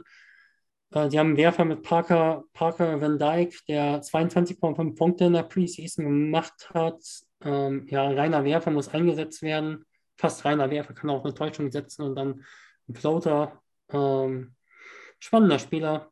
Äh, aber sie haben so ein bisschen, sie kommen sehr das Kollektiv, das könnte auch klappen. Haben mit Painter und Pass First auch so einen teamorientierten Center, der so ein bisschen was von allem kann. Tamara als äh, Tryout-Spieler könnte man eventuell überlegen, ob man da wenn das jetzt nicht funktioniert, ähm, nochmal einen anderen Spielertypen holt. Also ich denke, solides Team fehlt vielleicht so ein bisschen so die Firepower, so in der Spitze, um wirklich die Playoffs richtig anzugreifen. Vielleicht kommt da aber noch was. Sie haben eine positive Entwicklung gehabt am Ende der Vorbereitung. Die haben minus eins gegen Charleroi. Die sind jetzt nicht mehr so, wie sie früher waren. Okay ja mit 56 verloren gegen Frankfurt, was nicht das beste Ergebnis ist. Da hat keiner der internationalen Spieler mitgespielt, muss man sagen, aber ah. Frankfurt war er auch nicht, glaube ich. In Frankfurt war er auch noch nicht ganz komplett. Das war schon ein ganz wertiges Ergebnis mit 56, ja. aber okay. Früh in der Preseason, dann 24 gegen Hanau gewonnen, mit zwei verloren gegen Koblenz Pro B. Die wollen auch hoch, aber auch nicht so toll. Dann haben wir mit 41 gegen Jan Helder gewonnen aus Niederlande. Das ist schon gut, sehr, sehr gut. Gegen Joost, gegen die Leverkusen, äh, die klassiert wurde, haben sie mit 25 gewonnen. Und gegen Schwelm aus der Pro B 15 gewonnen. Der Trend ist positiv. Ich glaube, trotzdem könnte in der Spitze vielleicht ein bisschen was fehlen, auch so athletisch. Sie haben ja auch sehr immer das Brett letztes Jahr dominiert. Enoch Wolf, Austin Wiley, Radoslav Pekovic alle über 2,10 Meter zehn und alle extrem starke Rebounder. Und jetzt haben die, die alle verloren und haben jetzt eigentlich das gar nicht so richtig kompensiert, sondern einfach, einfach andere Spieler geholt, die einfach solide sind. Und sie findest du nicht alle Tage diese Kaliber und haben da trotzdem mal sehr viel Qualität verloren. Ich fand auch nur, dass Niedermann ein bisschen unterschätzt. Er wollte ja wohl weg wegen mehr Einsatzzeit, aber der hätte auch mehr Einsatzzeit in meinen Augen verdient gehabt. Letztes Jahr hat nur so 10 bis 15 Minuten unter Pascal Heinrichs oft gespielt. Ja, so ein bisschen in der Spitze fehlt es mir da, aber sie können auch die Playoffs reichen. Ja. Gut, hast du noch ein Thema? Hast du noch Einwände? Ich glaube, das ist, ich glaube auch jetzt, wie gesagt, ich hatte eine sehr oberflächliche Einarbeitung bisher in die Pro A. Äh, das hätte ich jetzt aber, glaube ich, auch äh, in der Form so ungefähr angeordnet, die Teams. Insofern äh, ist deine Fachexpertise von mir abgesegnet. Ich weiß nicht, Ach, nicht Fachexpertise. Wir werden hier nach der Saison äh, festgenagelt. Deswegen machen Wenn da irgendein Team, das wir oben haben, absteigen. Das war letztes Jahr bei Adland so. Und ich ja. sage, das kann dieses Jahr wieder so passieren. Das habe ich letztes Jahr bei Adland schon quasi auch so gesagt ähm, dass, ähm, dass allen Teams das so quasi ergehen kann, weil diese Liga so ausgeglichen ist. Ja. Daran habe ich niemals mitgerechnet, dass die absteigen, ja, das aber fand ich auch dass die krass, vielleicht ja. halt da unten nicht mitspielen können, ja. in, äh, mit den jungen Spielern etc., wenn es am Anfang nicht läuft, so war es dann auch. Das war schon äh, vorstellbar für aber, mich. Aber Lukas, genau das, aus dem Grund machen wir ja keine äh, Saisonrückblicke. Das heißt, wir werden niemals auf deine Fehler, äh, falls, falls falsch war, werden wir dich nicht darauf hinweisen. Äh, ich, Wir nehmen die Seite vom Server, ja? Ja, sowieso. Das ist, äh, ist halt langfristige Plan. Nee, ich fand es sehr tatsächlich, ich habe, äh, ich muss da das ganz ehrlich jetzt sowieso keiner mehr zu. ja, das, ist, das kommt auch noch dazu. Ich hatte, ich hatte tatsächlich vor der Auf, äh, Aufnahme dieser Folge äh, relativ wenig Lust auf die Pro A-Saison. Jetzt auch so ein bisschen, weil die, weil die äh, Eurobasket, also die letzten beiden großen Events, die ich verfolgt habe, waren Eurobasket und die NBA Finals vor Ort in den USA. Das war halt so ein bisschen, oh, okay. dann ist natürlich so ein bisschen, äh, ja, nicht, nicht, nicht, im, nicht, in der, nicht in der Halle, das wäre, glaube ich, unbezahlbar gewesen. Aber in San Francisco gesehen, wie die, wie die Warriors gewonnen haben. Das war ganz cool.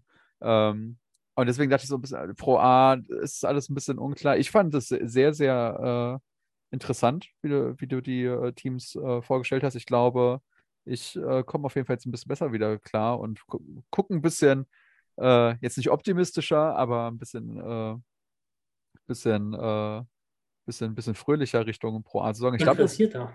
Ich, ich, glaube, es wird, ich glaube, es wird wirklich sehr interessant, weil die Teams, also es ist ja immer, ich, ich glaube tatsächlich äh, auch durch die Erweiterung, äh, dass die Qualität der Liga an sich jetzt vielleicht nicht groß gestiegen ist, aber ich glaube, dass sie sehr ausgeglichen ist. Ich glaube, dass man wirklich, was jetzt natürlich jetzt so, bringt von Platz 2 bis Platz 18 ist alles drin für ein Team. Äh, aber ich glaube, ich glaube, das macht die, ich glaube, das macht es ganz spannend, dass man diese mhm. krassen Favoriten, aber auch diese krassen Außenseiter diese Saison mal nicht hat was jetzt die letzten Jahre vielleicht nicht mehr der Fall war, vor allem mit Ehing unten, hattest du immer quasi zwei Siege Saison äh, sicher, die du schon ein verbuchen konntest für die meisten Teams. Ähm, das ist, das sehe ich jetzt auch nicht so.